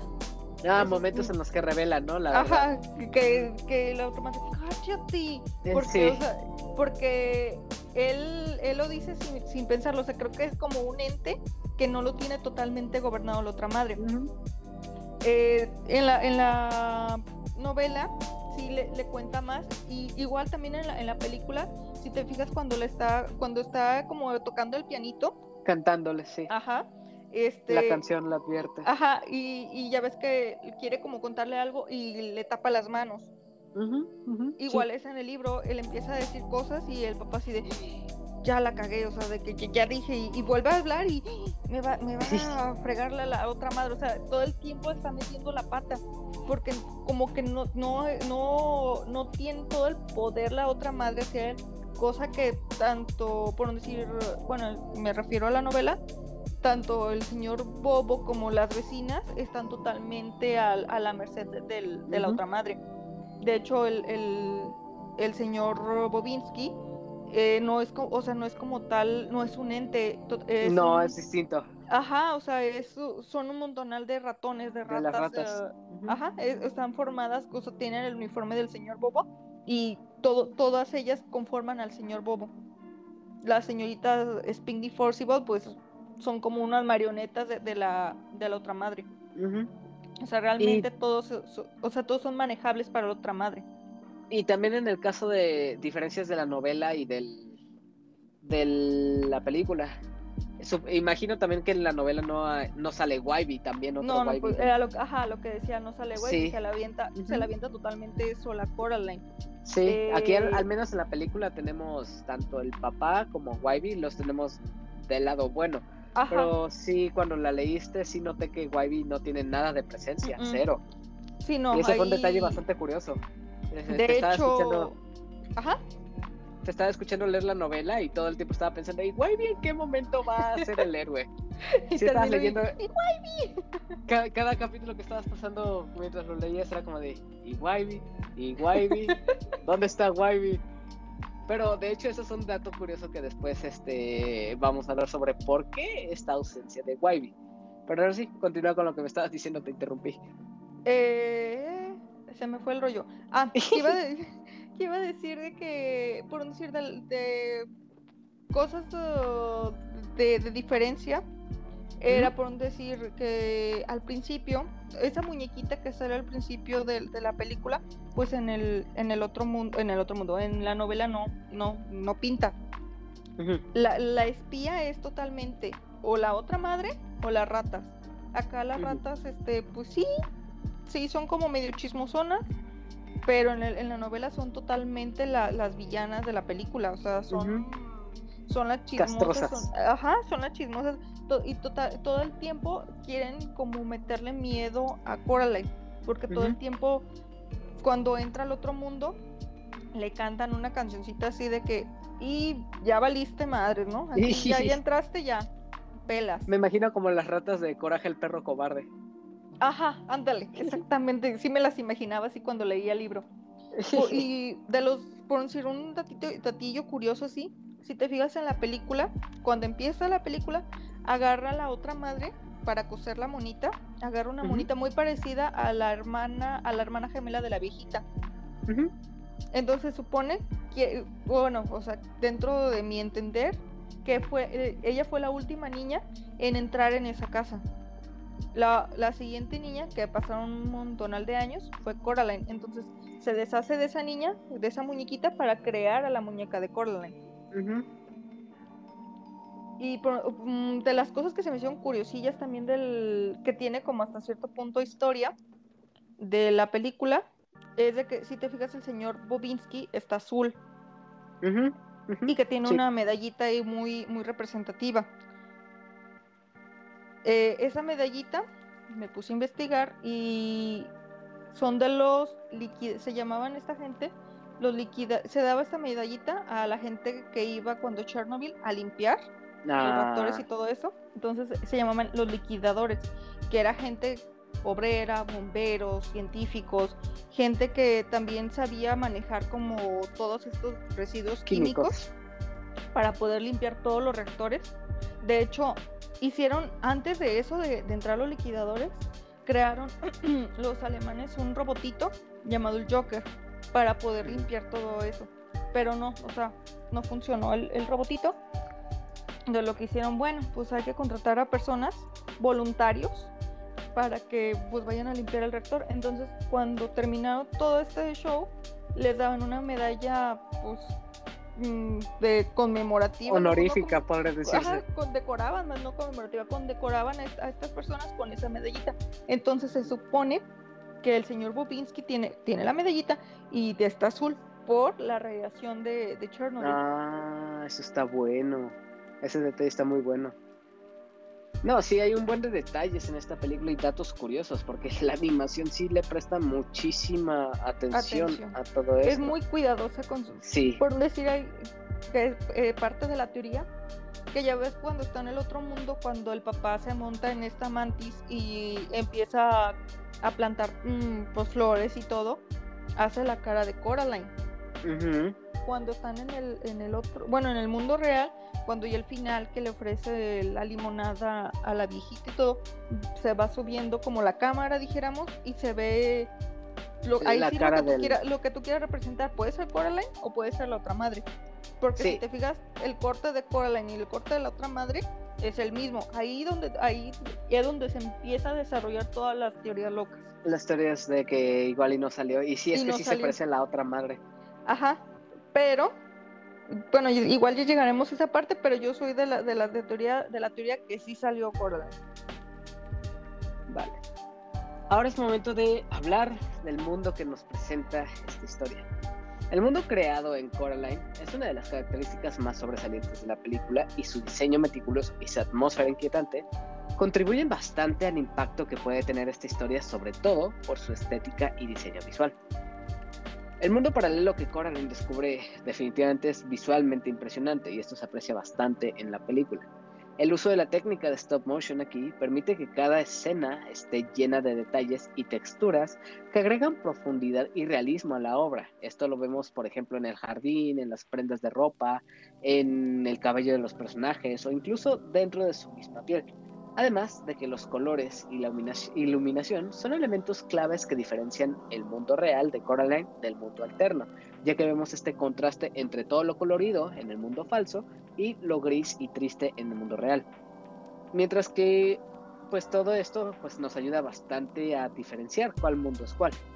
Este contraste visual refuerza la sensación de que algo no está del todo bien en el mundo alterno, ya que todo lo que vemos es demasiado perfecto como para ser real, lo que aumenta la tensión en la trama y que nosotros sospechemos que no todo está bastante bien como digamos.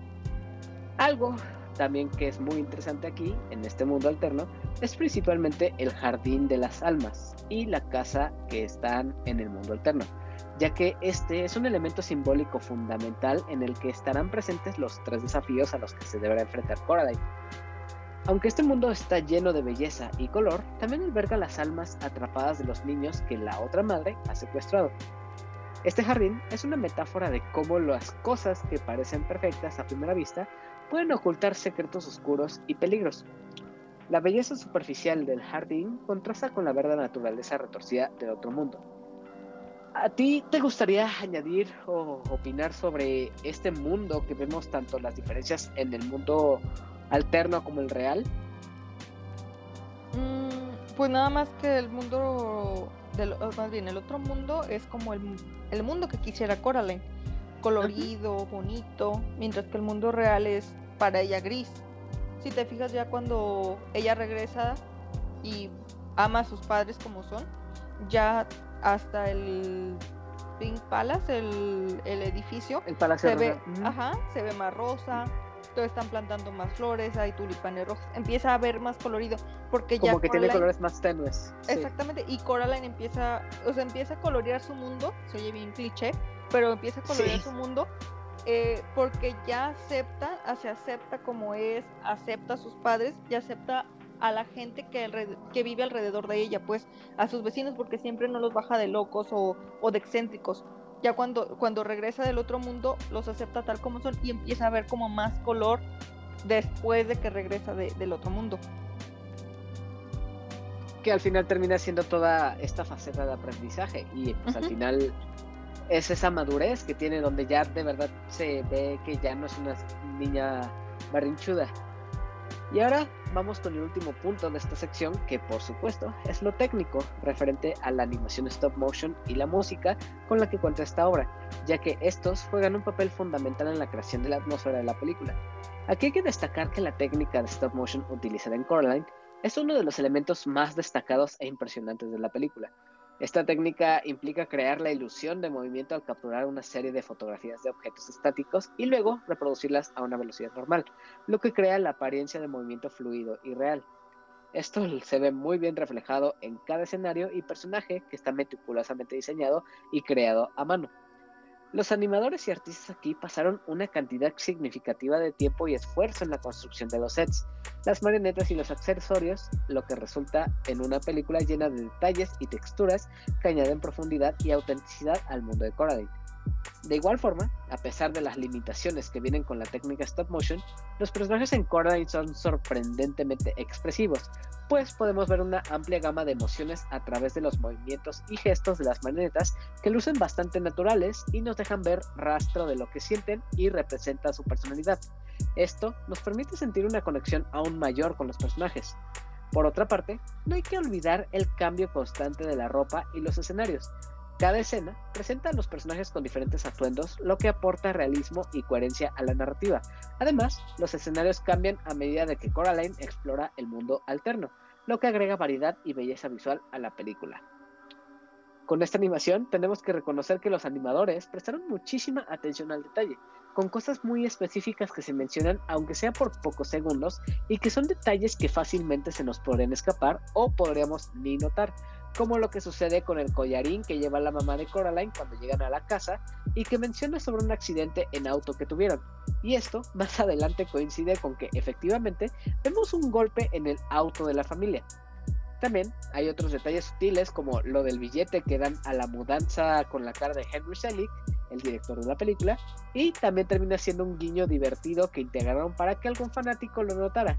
O ya, prestando mucha más atención, podemos ver ya para el final de la película que el jardín en el mundo real se parece mucho a la cara de Beldam, como dijo Lenita, de lo cual vamos a retomar más adelante sobre las teorías. Con esta misma animación, aquí, ¿a ti qué fue lo que más te gustó o lo que te gustaría destacar sobre esta, este stop motion y animación que tenemos en Coraline? La parte del jardín. Cuando hace el papel jardín con la cara de Coraline, se me hizo toda esa escena súper bonita. Los colores, ¿Cómo? El, lo- lo- las plantas que son como pues, animales también. Son como ¿Qué plantas carnívoras, ¿no? De ajá, cierta más forma. o menos, ajá, como plantas carnívoras. Pero to- toda la escena donde, exactamente la escena donde se ve desde arriba el jardín con la cara de Coraline se me hizo súper chida. También la Sí. parte donde la otra madre ya está totalmente convertida en, en esta araña rara y está como en... De hecho, el verde, si se, bueno, no sé, ya ve, o sea, no sé si tú sabes, la teoría del color que pronuncia el rojo es como peligro, eh, el azul es como Tristeza. tristeza, algo así.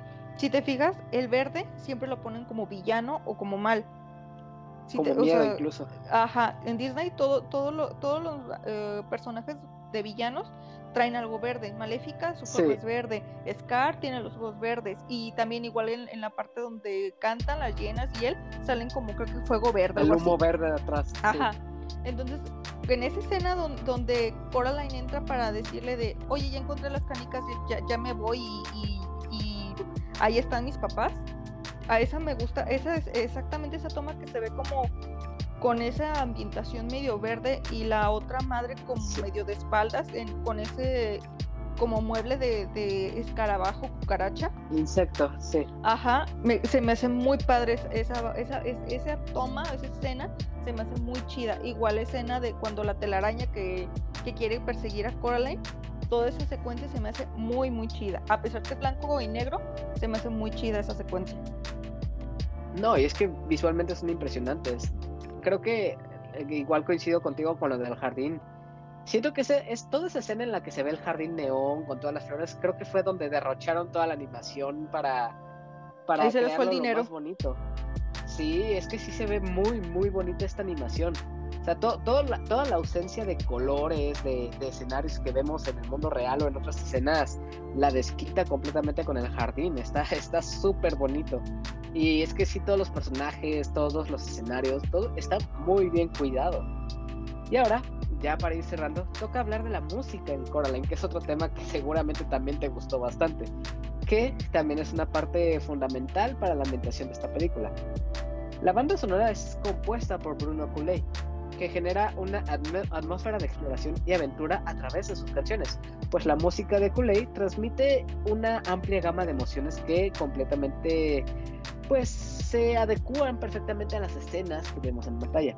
Esta música puede llegar a ser misteriosa, inquietante, emocionante o melancólica según las necesidades narrativas, pero creo que todas estas canciones que vemos, sobre todo una de las más importantes, como que transmiten esta sensación de aventura y cierta alegría. Algo que me llamó la atención es que como que no coincide tanto la temática de, de Coraline toda retorcida con la música, porque por momentos se ve, se siente un poco alegre. Y también pues aquí tengo que hacer una mención especial para la canción de Exploration, que es una de las canciones más memorables y bonitas de la película. ¿Tú qué opinión? Ya nos contaste un poquito sobre la música, pero ¿qué opinión así más a profundidad tienes sobre la banda sonora de Bruno Coulet? Eh, realmente no sabía quién era. No sé si sea el mismo de Cubo, pero tiene muy. Creo que sí, ¿eh? Sí es el Ah, mismo. con razón. Porque te iba a decir que tiene muy similar, se me, se me hace muy similar la música de Cubo con la de la de Coraline. Que, que en cuando son momentos tensos, creo que son como pues tambores, algo así. Y creo que tiene mucha. no, fíjate que a mí no se me hace tan alegre su música, se me hace nostálgica. Me, me tira más a nostálgica su música. De hecho, pues la creo que va a ser la de Exploration, la que ubico más, que sale mucho en o en los trailers de Coraline o ahorita como que hay mucha tendencia en TikTok de con la música de Coraline. Se me hace muy nostálgica la, la, la canción, como que representa esa parte donde Coraline, como dices, está acompañada pero se siente sola. Ajá. Se me hace, te digo, se me hace muy chida la- la- el soundtrack, pero sí se me hace un tanto nostálgico. Es que sí, se, sí tiene distintos matices y de, está muy para esta combinación de la música porque algunas tienen cantos como de niños, puedes imaginar que es parte del peligro que viene, como que genera mucho misterio e incluso una sensación de como de aventura, de intriga, es, es, es muy buena y como que le da cierto toque de, de magia a la película, como toda esta ambientación de fantasía va muy bien de la mano con la misma música de, de Bruno. Pues muy bien, creo que con esto podemos ir cerrando esta segunda parte del episodio con lo más importante. Pero aún falta unas cosas de qué hablar, como algunos datos curiosos, referencias especiales, teorías y la sección tradicional de comunidad que siempre hay en este podcast. Pero eso será después de otra cortinilla de unos cuantos segundos, así que enseguida volvemos.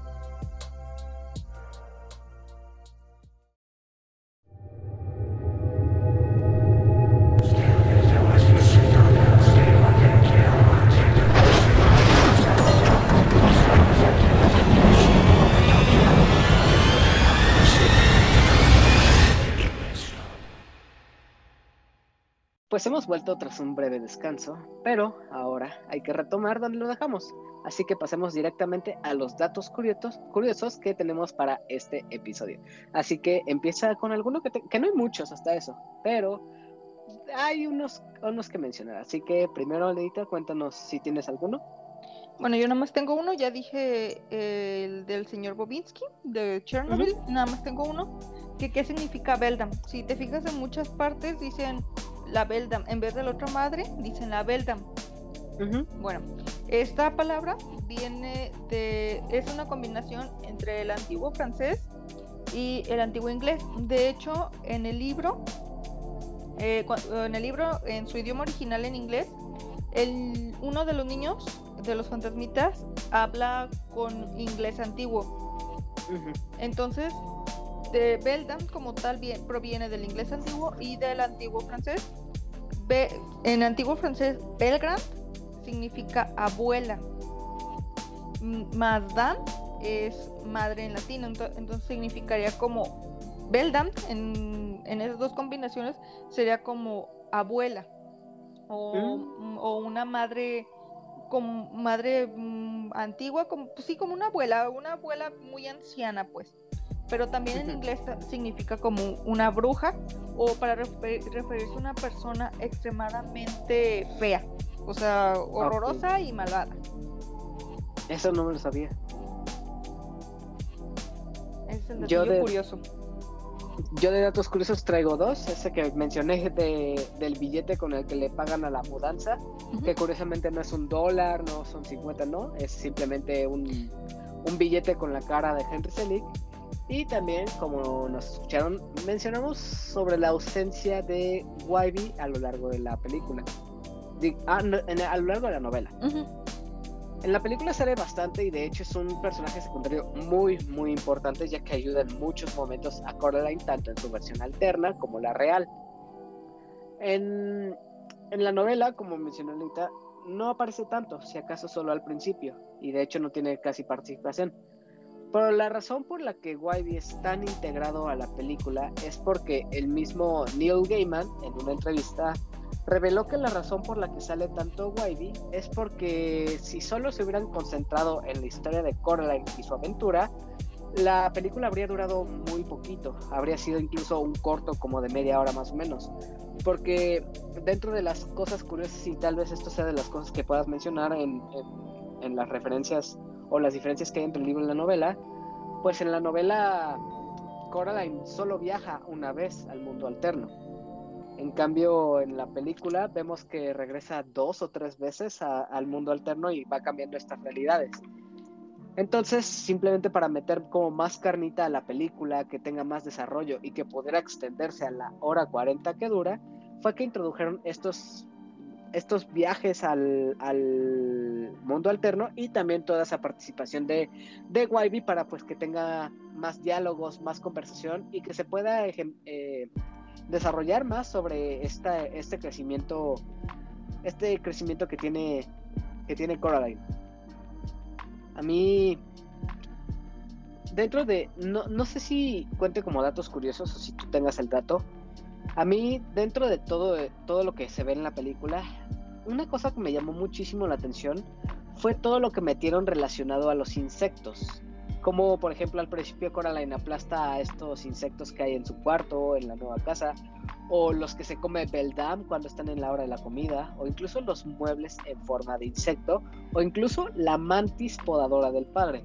Como que hay muchas cosas relacionadas a los insectos, además de lo incluso de lo de la araña de, de Beldam, y que nunca se explica realmente si esto tiene una razón de ser. ¿Tú tienes alguna teoría o, o una idea de por qué se menciona tanto sobre los insectos?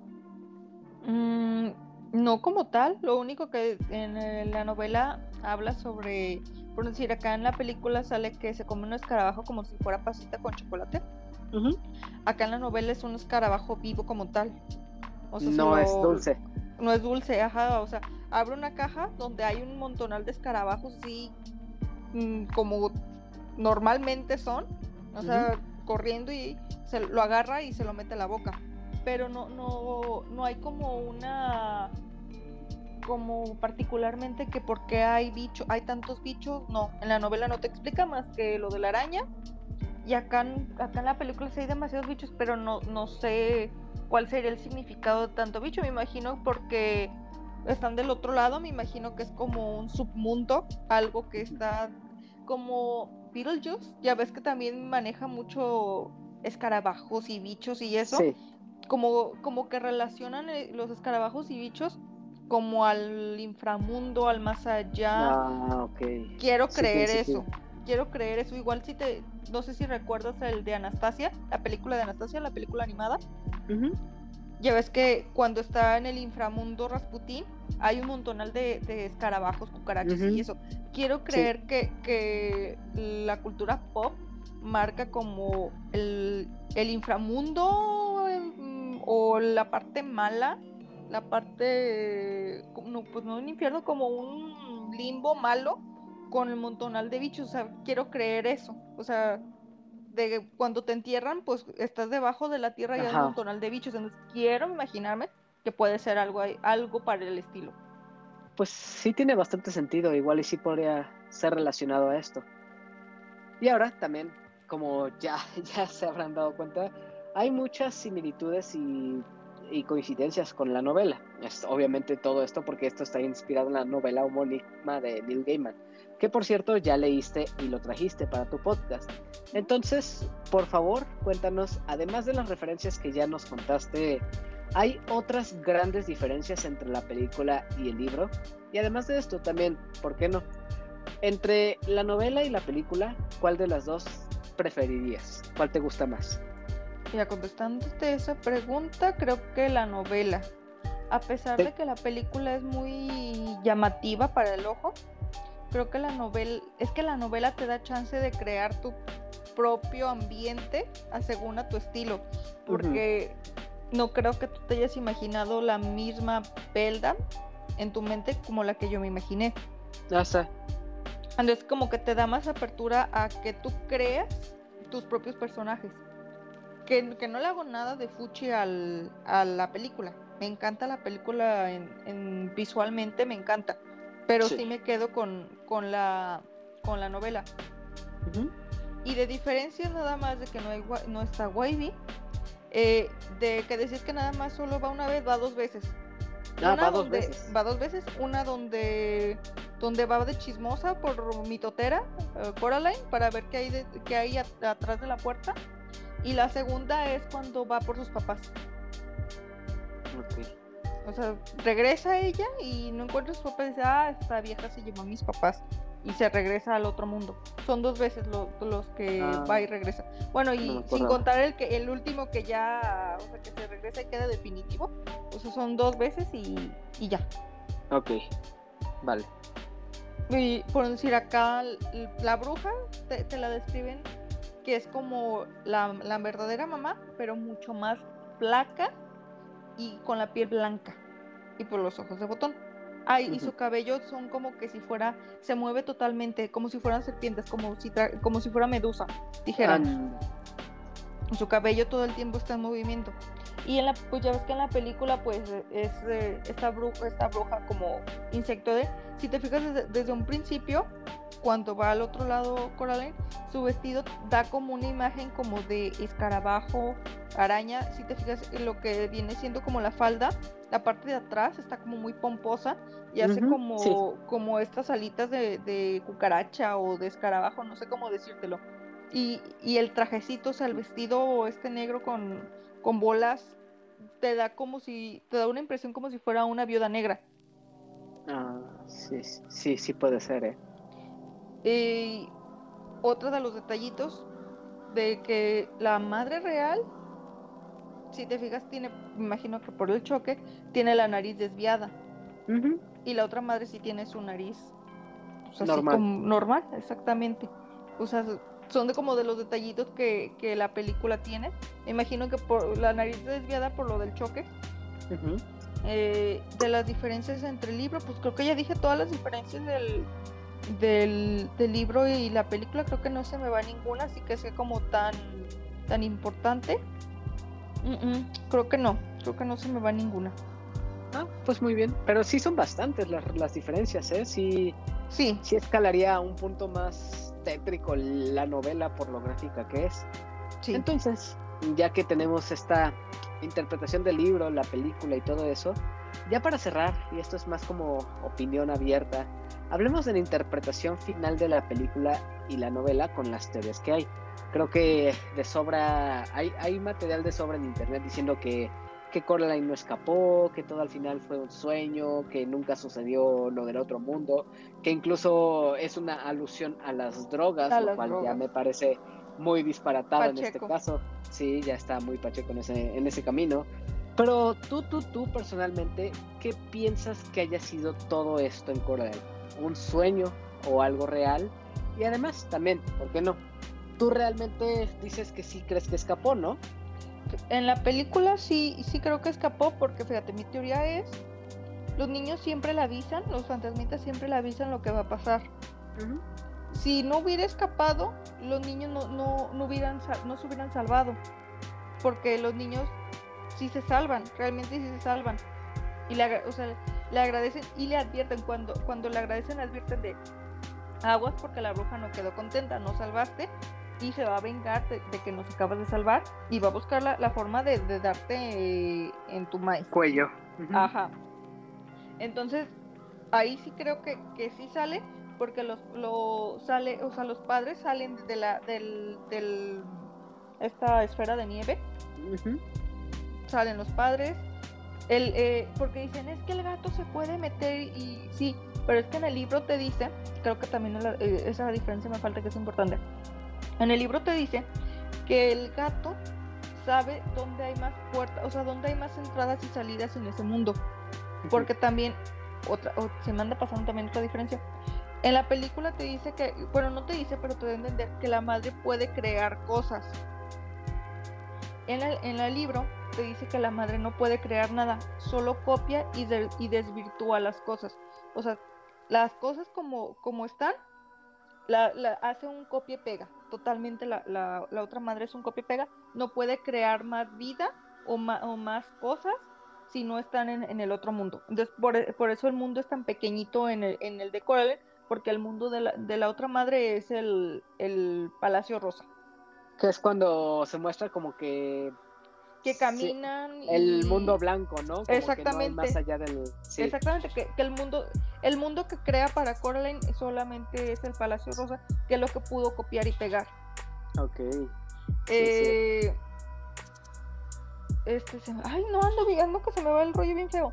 Eh, este eh, ah ya ya ya me acordé que iba que la, de las de que, que se pachequean es de porque el, el gato se ve al final que se que baja como de este poste de luz bueno no baja más bien como que atraviesa el poste de luz y solo se ve su cola Ah, pero no sí. se ve el resto del cuerpo Que aplica digo- un Cheshire, ¿no? Como Ajá, el de Alicia de la País de las. Maravillas, que simplemente desaparece. Sí. Ajá, eh, en la película no te explican eso, pero te digo que en, en la novela sí, que el gato sabe muchísimas mm, entradas y salidas de- del, del otro mundo. Entonces Ok. aquí no necesario, en el libro, en el- la película, pues capaz que no necesariamente sea un sueño de Coraline, sino que el gato entra y sale. De, Mm. de hecho, en el libro, cuando al final el gato, cuando ataca el gato a la otra madre, está tan estresado, o sea, lo ata- ataca a la madre porque está tan estresado porque empieza la otra madre a cerrar las puertas. O sea, Ah, todas las puertas que él sabía que había, las madre- Ya no la madre la empieza, ajá, la, pie- la cierra totalmente y solo queda una, que es donde ellos pueden salir. Después el gato está tan arisco. Entonces, creo que en, la de la peli- en la película el gato sí se puede transportar o simplemente es una toma de, del- de la escena que a lo mejor el gato baja sobre el poste y ya no se ve. Porque también otra de las teorías de que, que era lo que decía, lo del jardín, que el jardín tiene la cara de la, de la madre, de la otra madre.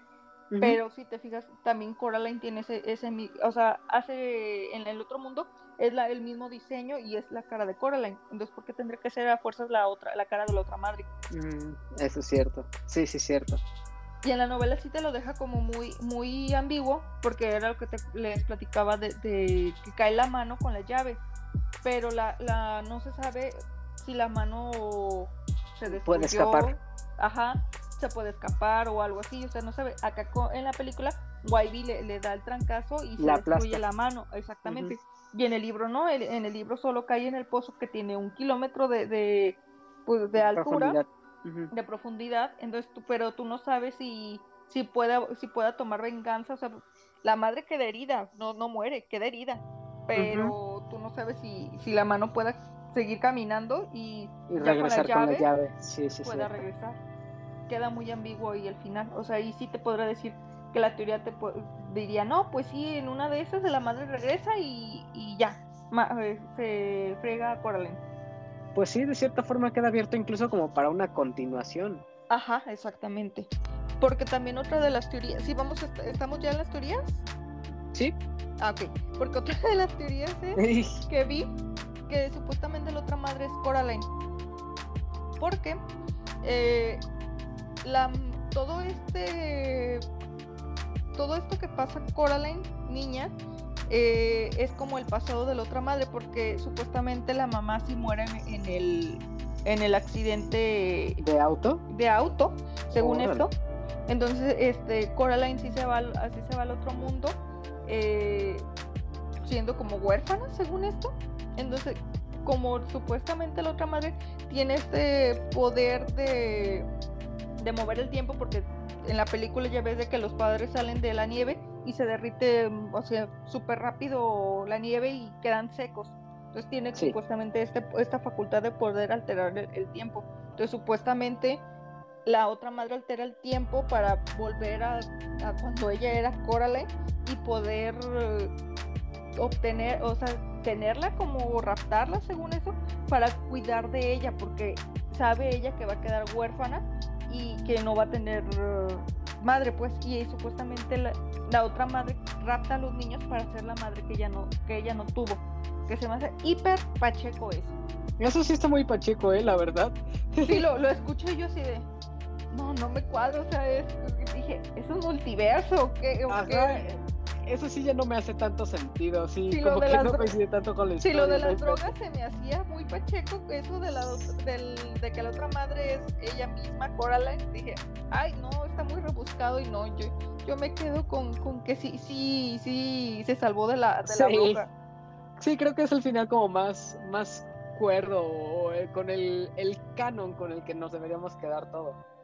Aunque Sí, ajá. no estoy seguro, creo que va a haber una segunda parte de Coraline. No, no sé si escuché el chisme por ahí o lo leí Es que se Twitter. trae- traen el chisme de que supuestamente va a haber una segunda parte, pero Sí, creo que sí lo, creo que la gente lo tomó mal el chisme porque en Estados Unidos en estos meses, meses pasados, no sé si en julio o en no me acuerdo, la remasterizaron y la volvieron a sacar como ahorita lo del exorcista que la volvieron a sacar. Este, o Jack, creo, no sé si Jack aquí vaya a salir otra vez en cines, por, no, no sé que, que se, que se celebre si ta- no, veintitantos años creo que se celebra Jack. Ándale. Estamos viejos. Este, ya sé, creo que se celebraba Coraline por el catorceavo, doceavo, treceavo, no me acuerdo. Ahorita ya tiene tiempo. 14 años. Ah, era por una conmemoración de, de cierto tiempo de que había salido la película, algo así. Y en solamente creo que en Estados Unidos salió Coraline en cines. Entonces lo vi en Twitter y tanto en TikTok que traían el mitote de Coraline 2 y realmente no era Coraline 2, 2, sino que era de que volvieron a, a lanzar al- en el cine eh, Coraline, sí, pues la de Coraline, otra vez. Ay, qué bueno. Habría sido una terrible idea sacar una segunda parte. Sí, lo más seguro. Que, que, que, pues quién sabe si vaya a salir una segunda parte, pero después de tantos años no creo. No, ojalá no. Y no veo ejemplo. que el, que el autor del libro, Neil Gaiman, vaya a decir. No "Ay, permita". sáquenlo". Ajá. Sí, exactamente. No, es que ese tipo de obras está bien terminadas. Por ejemplo, ya será tema de, del episodio del próximo lunes que, que va a salir. Lo que sucedió con la, la película del exorcista creyentes. Esa la pude ver hoy. Tremenda, tremendo bodrio. Muy, muy fea la película. Es la, creo que es la cuarta del exorcista, porque la del exorcista ya tuvo otras secuelas. Se hizo trilogía, de hecho. Sí, se hizo trilogía. Y el director original l- detestó la segunda y la tercera entrega. Pero ahorita, pues, tristemente el director ya, ya falleció, ya está descansando. Pero con esta de creyentes estaría retorciendo en su tumba. Este no es, no es el tema de este episodio, pero pues simplemente queda el perfecto ejemplo de que algunas segundas, terceras, cuartas partes no deberían de existir porque el material original es suficiente. Es muy bueno. Eh, Pero ya, para finalizar, entonces, ¿cuáles serían tus conclusiones y por qué recomendarías ver esta película en esta temporada Spooky a las personas que nos escuchan? ¿Con qué te quedarías? Me quedo con que sí da miedo. No la ven con sus hijos pequeños. Porque Ah, ellos pueden- véanla, tráumenlos. No, no los traumen. Ah, tienen que Este, crecer. no, no lo ven con sus hijos pequeños, no sean como mi amiga. Pónganles atención a sus hijos cuando quieran ver una película, una caricatura. Este, pero sí, para, para ya, ya pubertones y ya más grandecitos, sí, sí está chida para verla. Creo que tiene buen mensaje.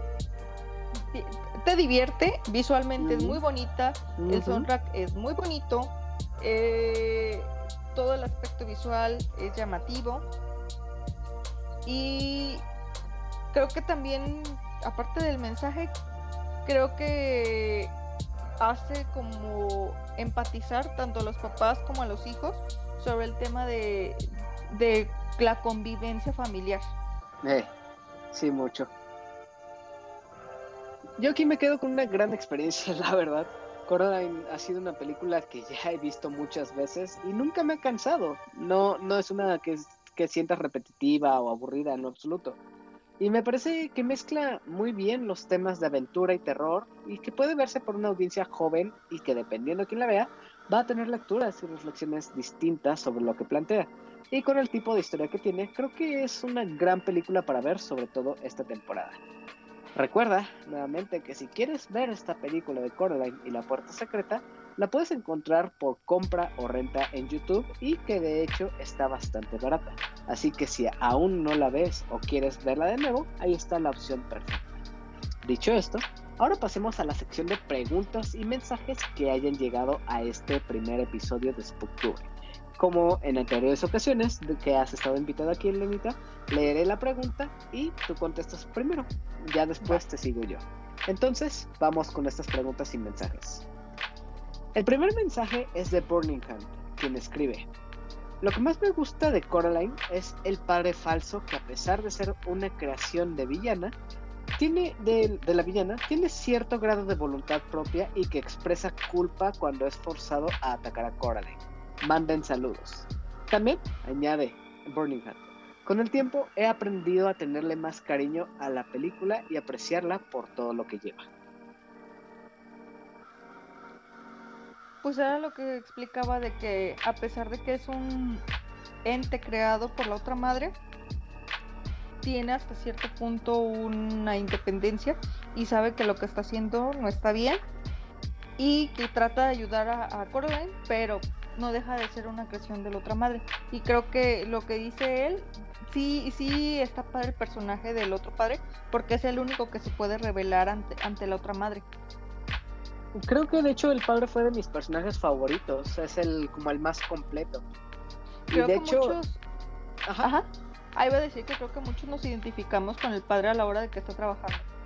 sí, de verdad que recordar ese momento en el que se le apaga la computadora, no inventes, Sí. tremenda joya. Ay, ay, ay, ay, eso me llegaba a pasar con trabajos de la universidad y no inventes el horror que era pasar por eso. Pero sí, sí es un personaje muy divertido.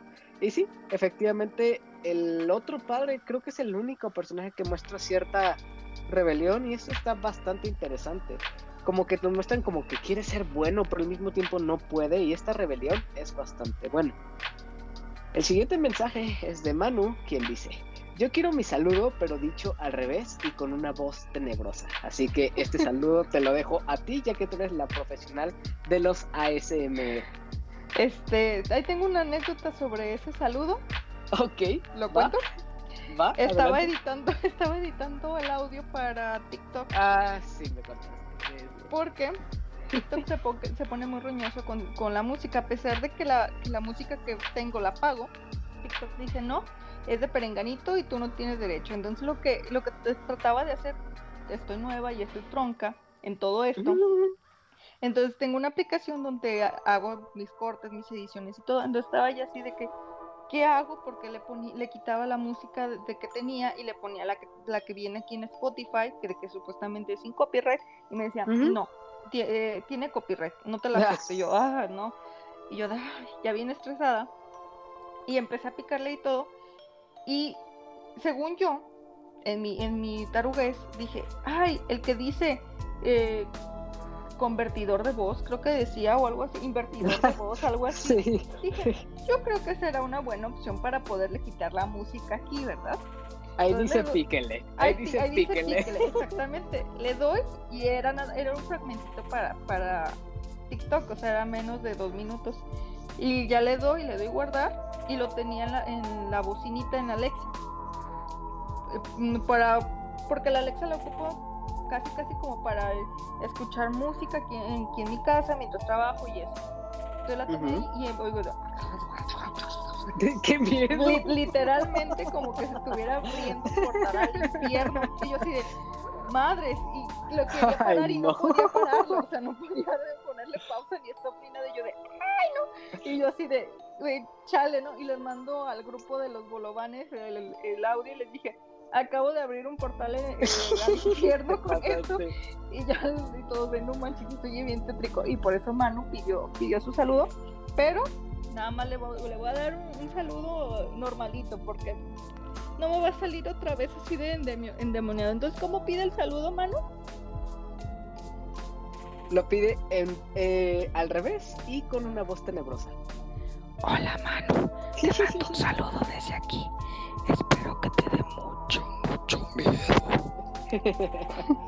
Muy bien, ahí está el saludo. Entonces, continuando con los mensajes, pasemos al de Adam o Mili Ninja, que pone: Gracias a Elena por narrar el libro de En Susurros. Lo disfruté mucho. Ah, muchas gracias. Qué, qué bueno que les gustó. El- No, sí está bastante chido, ¿eh? Sí está chido el libro y está chiquito. De hecho, fue así como que tenía muchas ganas de, leerlo porque nunca lo había leído realmente. O sea, tengo muy pocos libros que, que puedo decir, el, de, el libro del Evangelio de sí lo había leído, pero por decir el libro de Coraline no lo había leído. o sea, El Exorcista tampoco lo he leído. Entonces, voy leyendo junto con ustedes realmente. No, no hay muchos libros que, que, que haya leído que, que que siento que a la, que a la audiencia le, le lata, le- sí, que le laten. Sí he leído muchos libros de terror, pero siento que es como cierto terror de nicho, diciendo que mucha gente es de como que, ay, no, no, como que no. Entonces trato de como que sean una lectura más comercial, que llame la atención, que, o por un decir que digan, como de Coraline, ay, ya vi la película, pero quiero saber de qué trata el libro o qué tanta diferencia hay entre el Como para libro- compararlos. Exactamente, entonces trato como que sean más este, libros como comerciales, que después sí le meteré como más, de todo tipo, pero ahorita estamos ahorita como más comercial. A mí me sirvió bastante escuchar tu audiolibro porque obvio, hubo detalles que no sabía. Por ejemplo, ahorita que estás con el de El El Exorcista. Eh, noto mucho que al principio como que hay mucha interacción o mucho más diálogo con el padre de qué está haciendo en el extranjero, por qué está haciendo como su investigación, como que está más desarrollado. Entonces sí conocer tanto la obra original como la película es una muy buena manera de comparar qué, qué falta, qué no, porque incluso también, aunque las películas estén basadas en, en obras originales, las mismas películas cambian. Por ejemplo, todo lo que vemos con Wybie en la de Coraline, eso no pasa en el libro, y son maneras de desarrollar distintas historias.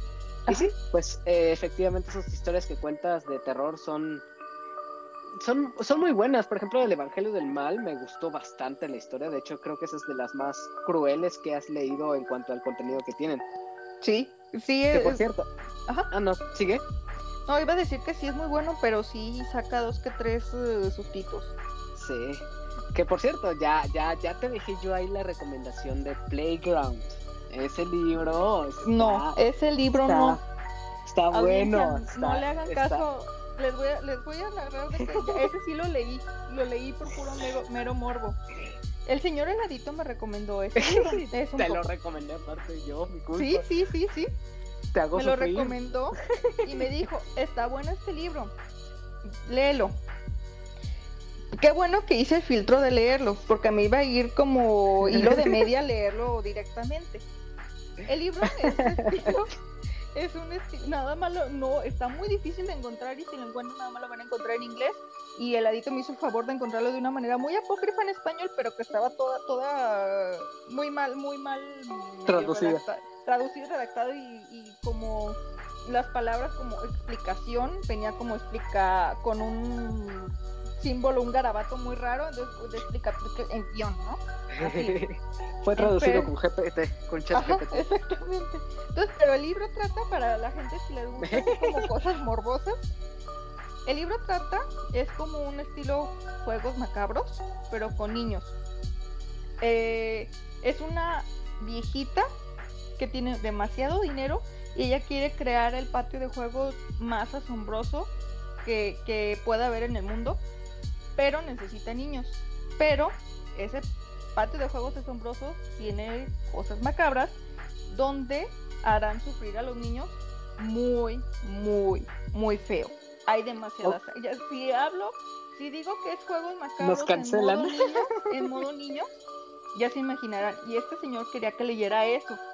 Me, me tiran el, el canal, pero a los tres segundos. Si quieren que lea eso, dejen que abra Patreon y me digan, quiero que leas esa cochinada morbosa. Tiene, Ándale. demasiadas tiene demasiadas cosas con sangre y demasiado morbo. Y además Pero hay morbo ilustraciones. Ah, hay sí, aparte, ilustraciones. aparte ese libro tiene demasiadas ilustraciones que te quedas de what the fuck. Todavía a la Ah. fecha tengo en mi mente muchas de las escenas de, de ese libro. Miren, para los que nos escuchan, todavía está la campaña para que Nenita lea Playground sin necesidad de Patreon, así que No. escríbanle y díganle que lo lea. No, pues Elenita no lo va a leer sin Patreon. Pero bueno, ya, continuamos con los mensajes. Este es el el penúltimo y este es de Salma Jiménez, quien escribe. Estaré pendiente de este podcast. Es mi película favorita y me envía saludos. Y claro que sí, ahí van saludos para Salma Jiménez. Y ya, el último mensaje es de Carrasco, que él más bien manda una pregunta. ¿Cuál ha sido el susto más grande que se han llevado? Vas, Mm. cuéntanos, Anita. Susto más grande, me imagino que cualquier cosa, pero Supongo que de cualquier cosa. ahorita con el podcast, con, eh, de hecho con el Evangelio del Mal fue con, con el que tuve mi mayor susto. Porque para grabar no me gusta tener, grabo en el cuarto. O sea, mi casa es muy pequeña y grabo en el cuarto. Y pues la tele está apagada. Y la tele es de esas teles, bueno, donde grababa antes, es de esas teles nuevas, bueno, pantallitas, que cuando no sabes si está realmente apagada o prendida, que tienen ese negro, negro, negro. Este, y la tenía apagada. No, la tenía prendida, ya me acordé. La prendía porque pues me da miedo tener como que la pantalla ahí en negro y Que se refleje es- todo, ¿no? Exactamente, y esa Eh. pantalla da hacia la ventana, entonces yo le daba la espalda a la ventana hasta el sillón y le daba la espalda a la ventana. Entonces hasta bajaba la persiana porque esa ventana da hacia un paticito.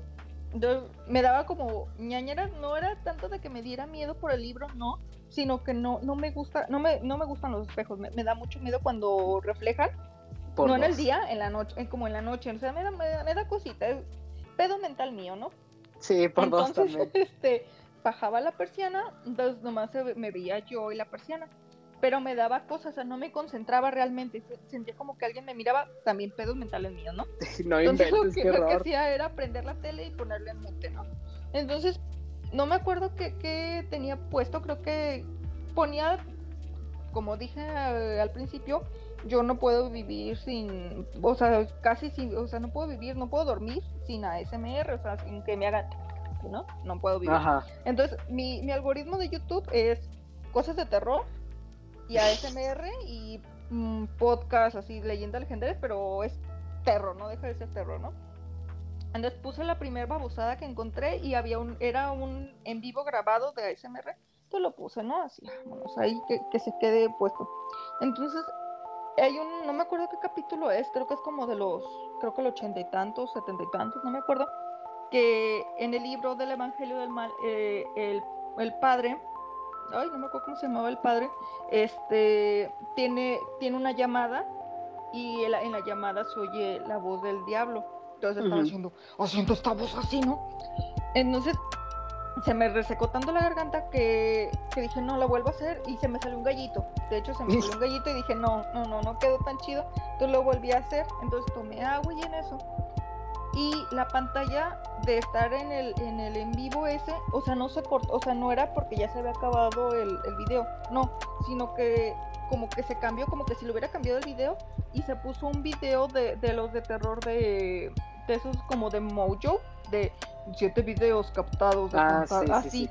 Y se, pero no se puso al principio, se puso como a la mitad del video, o sea, se puso Ay, exactamente no donde, inventes, en donde fue así de, miedo. no ma, o sea, me asusté mucho porque era un video de, de esos como japoneses donde, Ay, no, no, de- no, no, no. ajá, de esos, no me acuerdo bien que, que de qué trataba el video, pero era de esos videos de, de fantasmas así de Japón, algo así, no me acuerdo, pero me sacó un súper sustote, porque No como inventes. chingado se cambió, se cambió el video, si, si estaba, y me, o sea, me metí al historial y todo, y se quedó el video de la SMR, se quedó a la mitad, y el video este raro de, no me acuerdo de Watch Mode, yo no me acuerdo de esos raro de que top 7 de, no me acuerdo Sí. cómo se llama, Tipo no Dross, tipo Dross. Ah, tipo Dross, pero ay, no me acuerdo cómo se llama el canal, que es un que es verde con una carita. No me acuerdo cómo se llama este canal, pero es puro puro video así de siete videos perturbadores de así.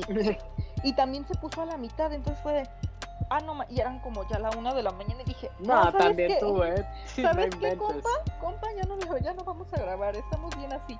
Y ya También le dejé se te ocurre hacer eso a mitad de la noche. ya le dejé y pues yo grabo los sábados. Entonces ya mejor dije, no, mejor, bueno, ya era ese, era domingo ya, dije, mejor me levanto mejor hoy mismo, temprano a las 5 6 de la mañana y lo vuelvo a grabar ya como que con luz del día. Y ya y me quedé como muy ciscada, la, realmente sí me quedé muy ciscada.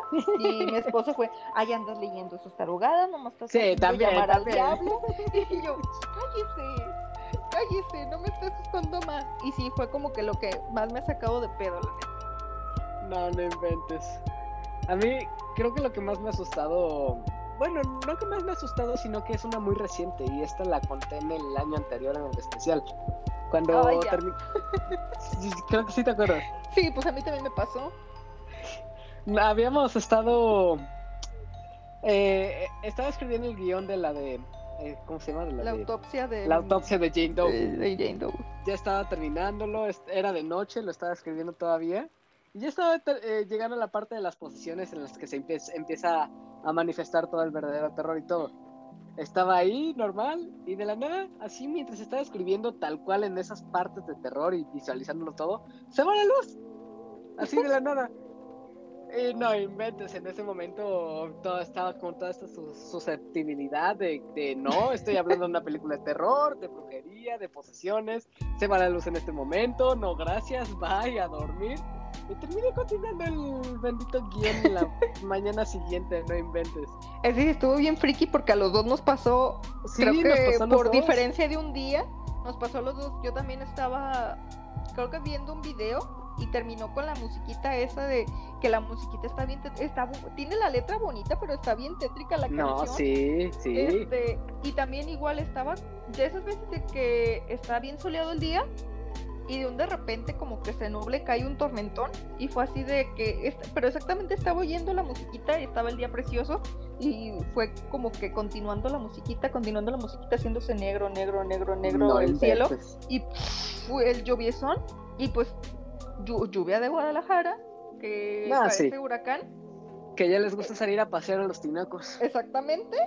Entonces este, tronó el transformador, pero exactamente, o sea, la musiquita tronó, pero tronó bien fue el transformador y yo de ¡ay! Y no me acuerdo, eh, tenía el juguete de mi perrito en el sillón. No, no era como para que se rodara y se cayó y yo así de ¡Ave María Purísima! No, sí, sí, fue así de No, que la sangre de Cristo tiene poder y dice, protégenos Señor con tu espíritu. Sí, sí, me super hice popó del miedo ese No, no día. inventes, Y qué estaba horror. así con la puerta abierta de eh, ¿Quieren alguien visitarme? No quiero estar sola. No, es que sí son momentos en los que si estás haciendo algo de terror, vale queso Sí. con ese tipo de cosas. Pero bueno, esos fueron todos los mensajes y preguntas que llegaron para este episodio. De verdad que muchas gracias a todos por estar al pendiente, escribir y mandar sus mensajes y preguntas. Así que ahora, ya que terminemos esto, pasemos a los saludos. Pero antes de pasar con los tradicionales de este podcast, ¿hay alguien a quien quieras mandar saludos que te están escuchando en este momento, Lenita? Eh, pues nadie me pidió saludos, pero saludos a todos los que escuchan este podcast y saludos a los que también me escuchan a mí. Muy bien, perfecto. Entonces, continuemos con los saludos de mi parte, así que empecemos con ellos. Saludos y abrazos para Lynn, también obviamente a Elenita que me está acompañando ahora mismo. Saludos a Mauricio Garduño, a Soy la Marmota, a Sabo, a Paquito, Abraham, Emiliano, Sequito, Yori y Ares, a Sejim de A la Aventura, a Mike Santana y Juan Su de Fugitivos Podcast, a Lex, Rob, Ingenierillo, Eddie y Samper, a Salma Jiménez, a Bunny y Alberto, a César o señor Scrub y a todo el equipo de Dream Match, a Burning Hunt, a Daggett de la presa de Daggett, a Miguel y Ramiro de Para Dormir Después Podcast, a Cadasco y a Ryunjun, a Andy, a Sirenita, a El Bicho, a Adam del Podcast Beta, a Guillermo el Gosteable, a Omar Mosqueda, a Adam del Podcast Beta, a Mr. Suki y por último a Roy, Tito y Manu del Bolo Podcast. Igual, como tradición de cada episodio, quisiera extender la invitación a que escuches otros podcast amigos, entre los que están el Podcast Beta, Fugitivos Podcast, Bolo Bancast, Showtime Podcast, Dream Match, A la Aventura y Susurros del Inframundo, que por cierto, si quieren escuchar la novela completa de Coraline, Elenita en su podcast ya lo leyó como audiolibro.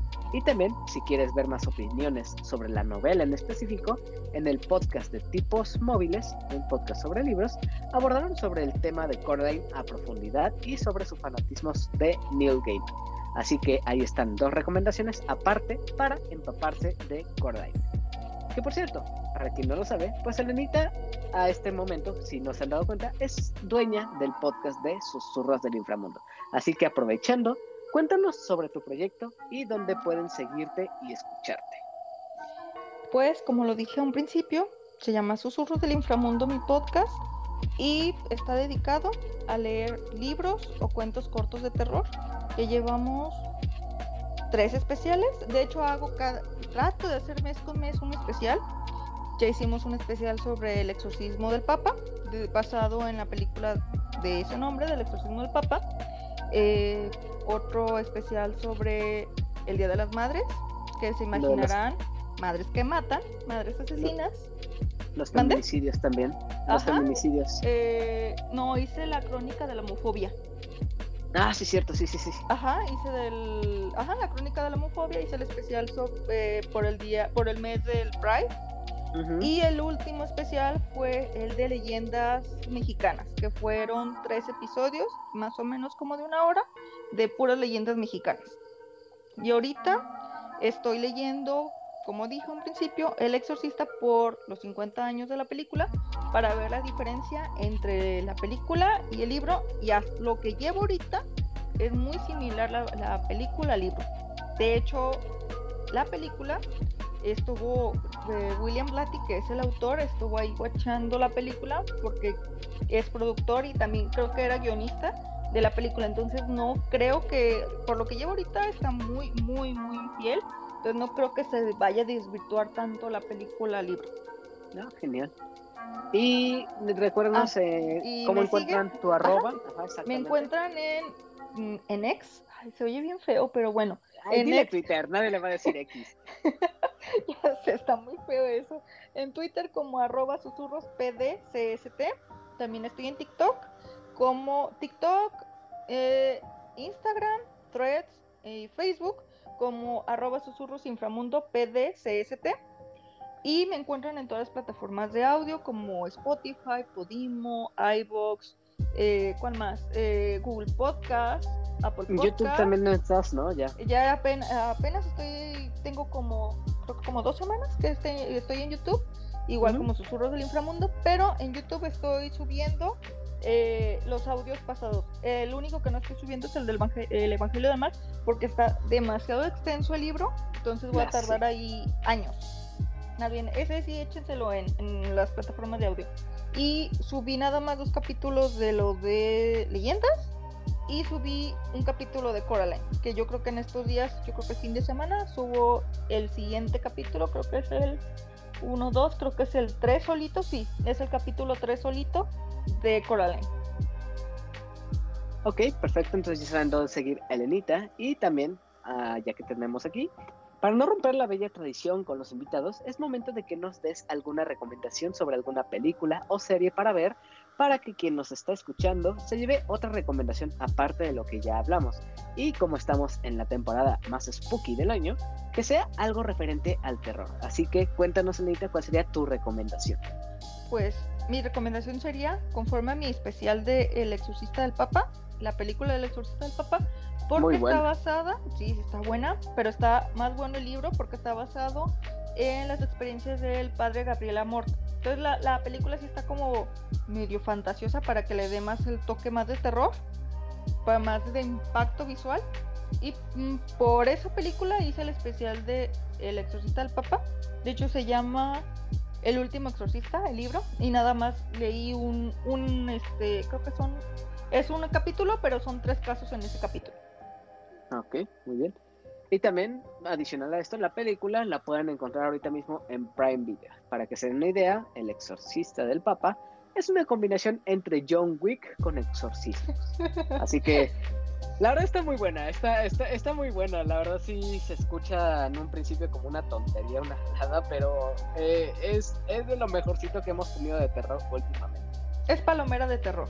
Eh, Sí, pero está bastante entretenida. Vale mucho la pena echarle el ojo. Pues bueno, creo que con esto terminamos el primer episodio de este especial que es Spooktubre. Y como siempre, te agradezco mucho que me estés acompañando durante es- este especial, en el que ya hablaremos de otras tres películas muy buenas de terror y también con alguien más que se nos va a unir próximamente. Así que ya saben dónde seguir y escuchar a Elenita. Y pues a mí me pueden seguir en todos lados como arroba heladito en todas redes sociales como Instagram, Twitter, TikTok y, ya, creo. Y al podcast lo pueden seguir como Opinión de Helado en todas las redes sociales. Igual nos puedes escuchar en plataformas de audio como Apple Podcasts, Spotify, Podcaster, ah, iBox, Google Podcast, Podimo o hasta YouTube. Así que no olvides suscribirte en tu plataforma de audio favorita, deja una calificación dependiendo de lo que te ha parecido en Spotify o Apple Podcast, tu like en YouTube y, ¿por qué no? Cuéntanos qué te ha parecido este episodio en la sección de comentarios de YouTube o Spotify.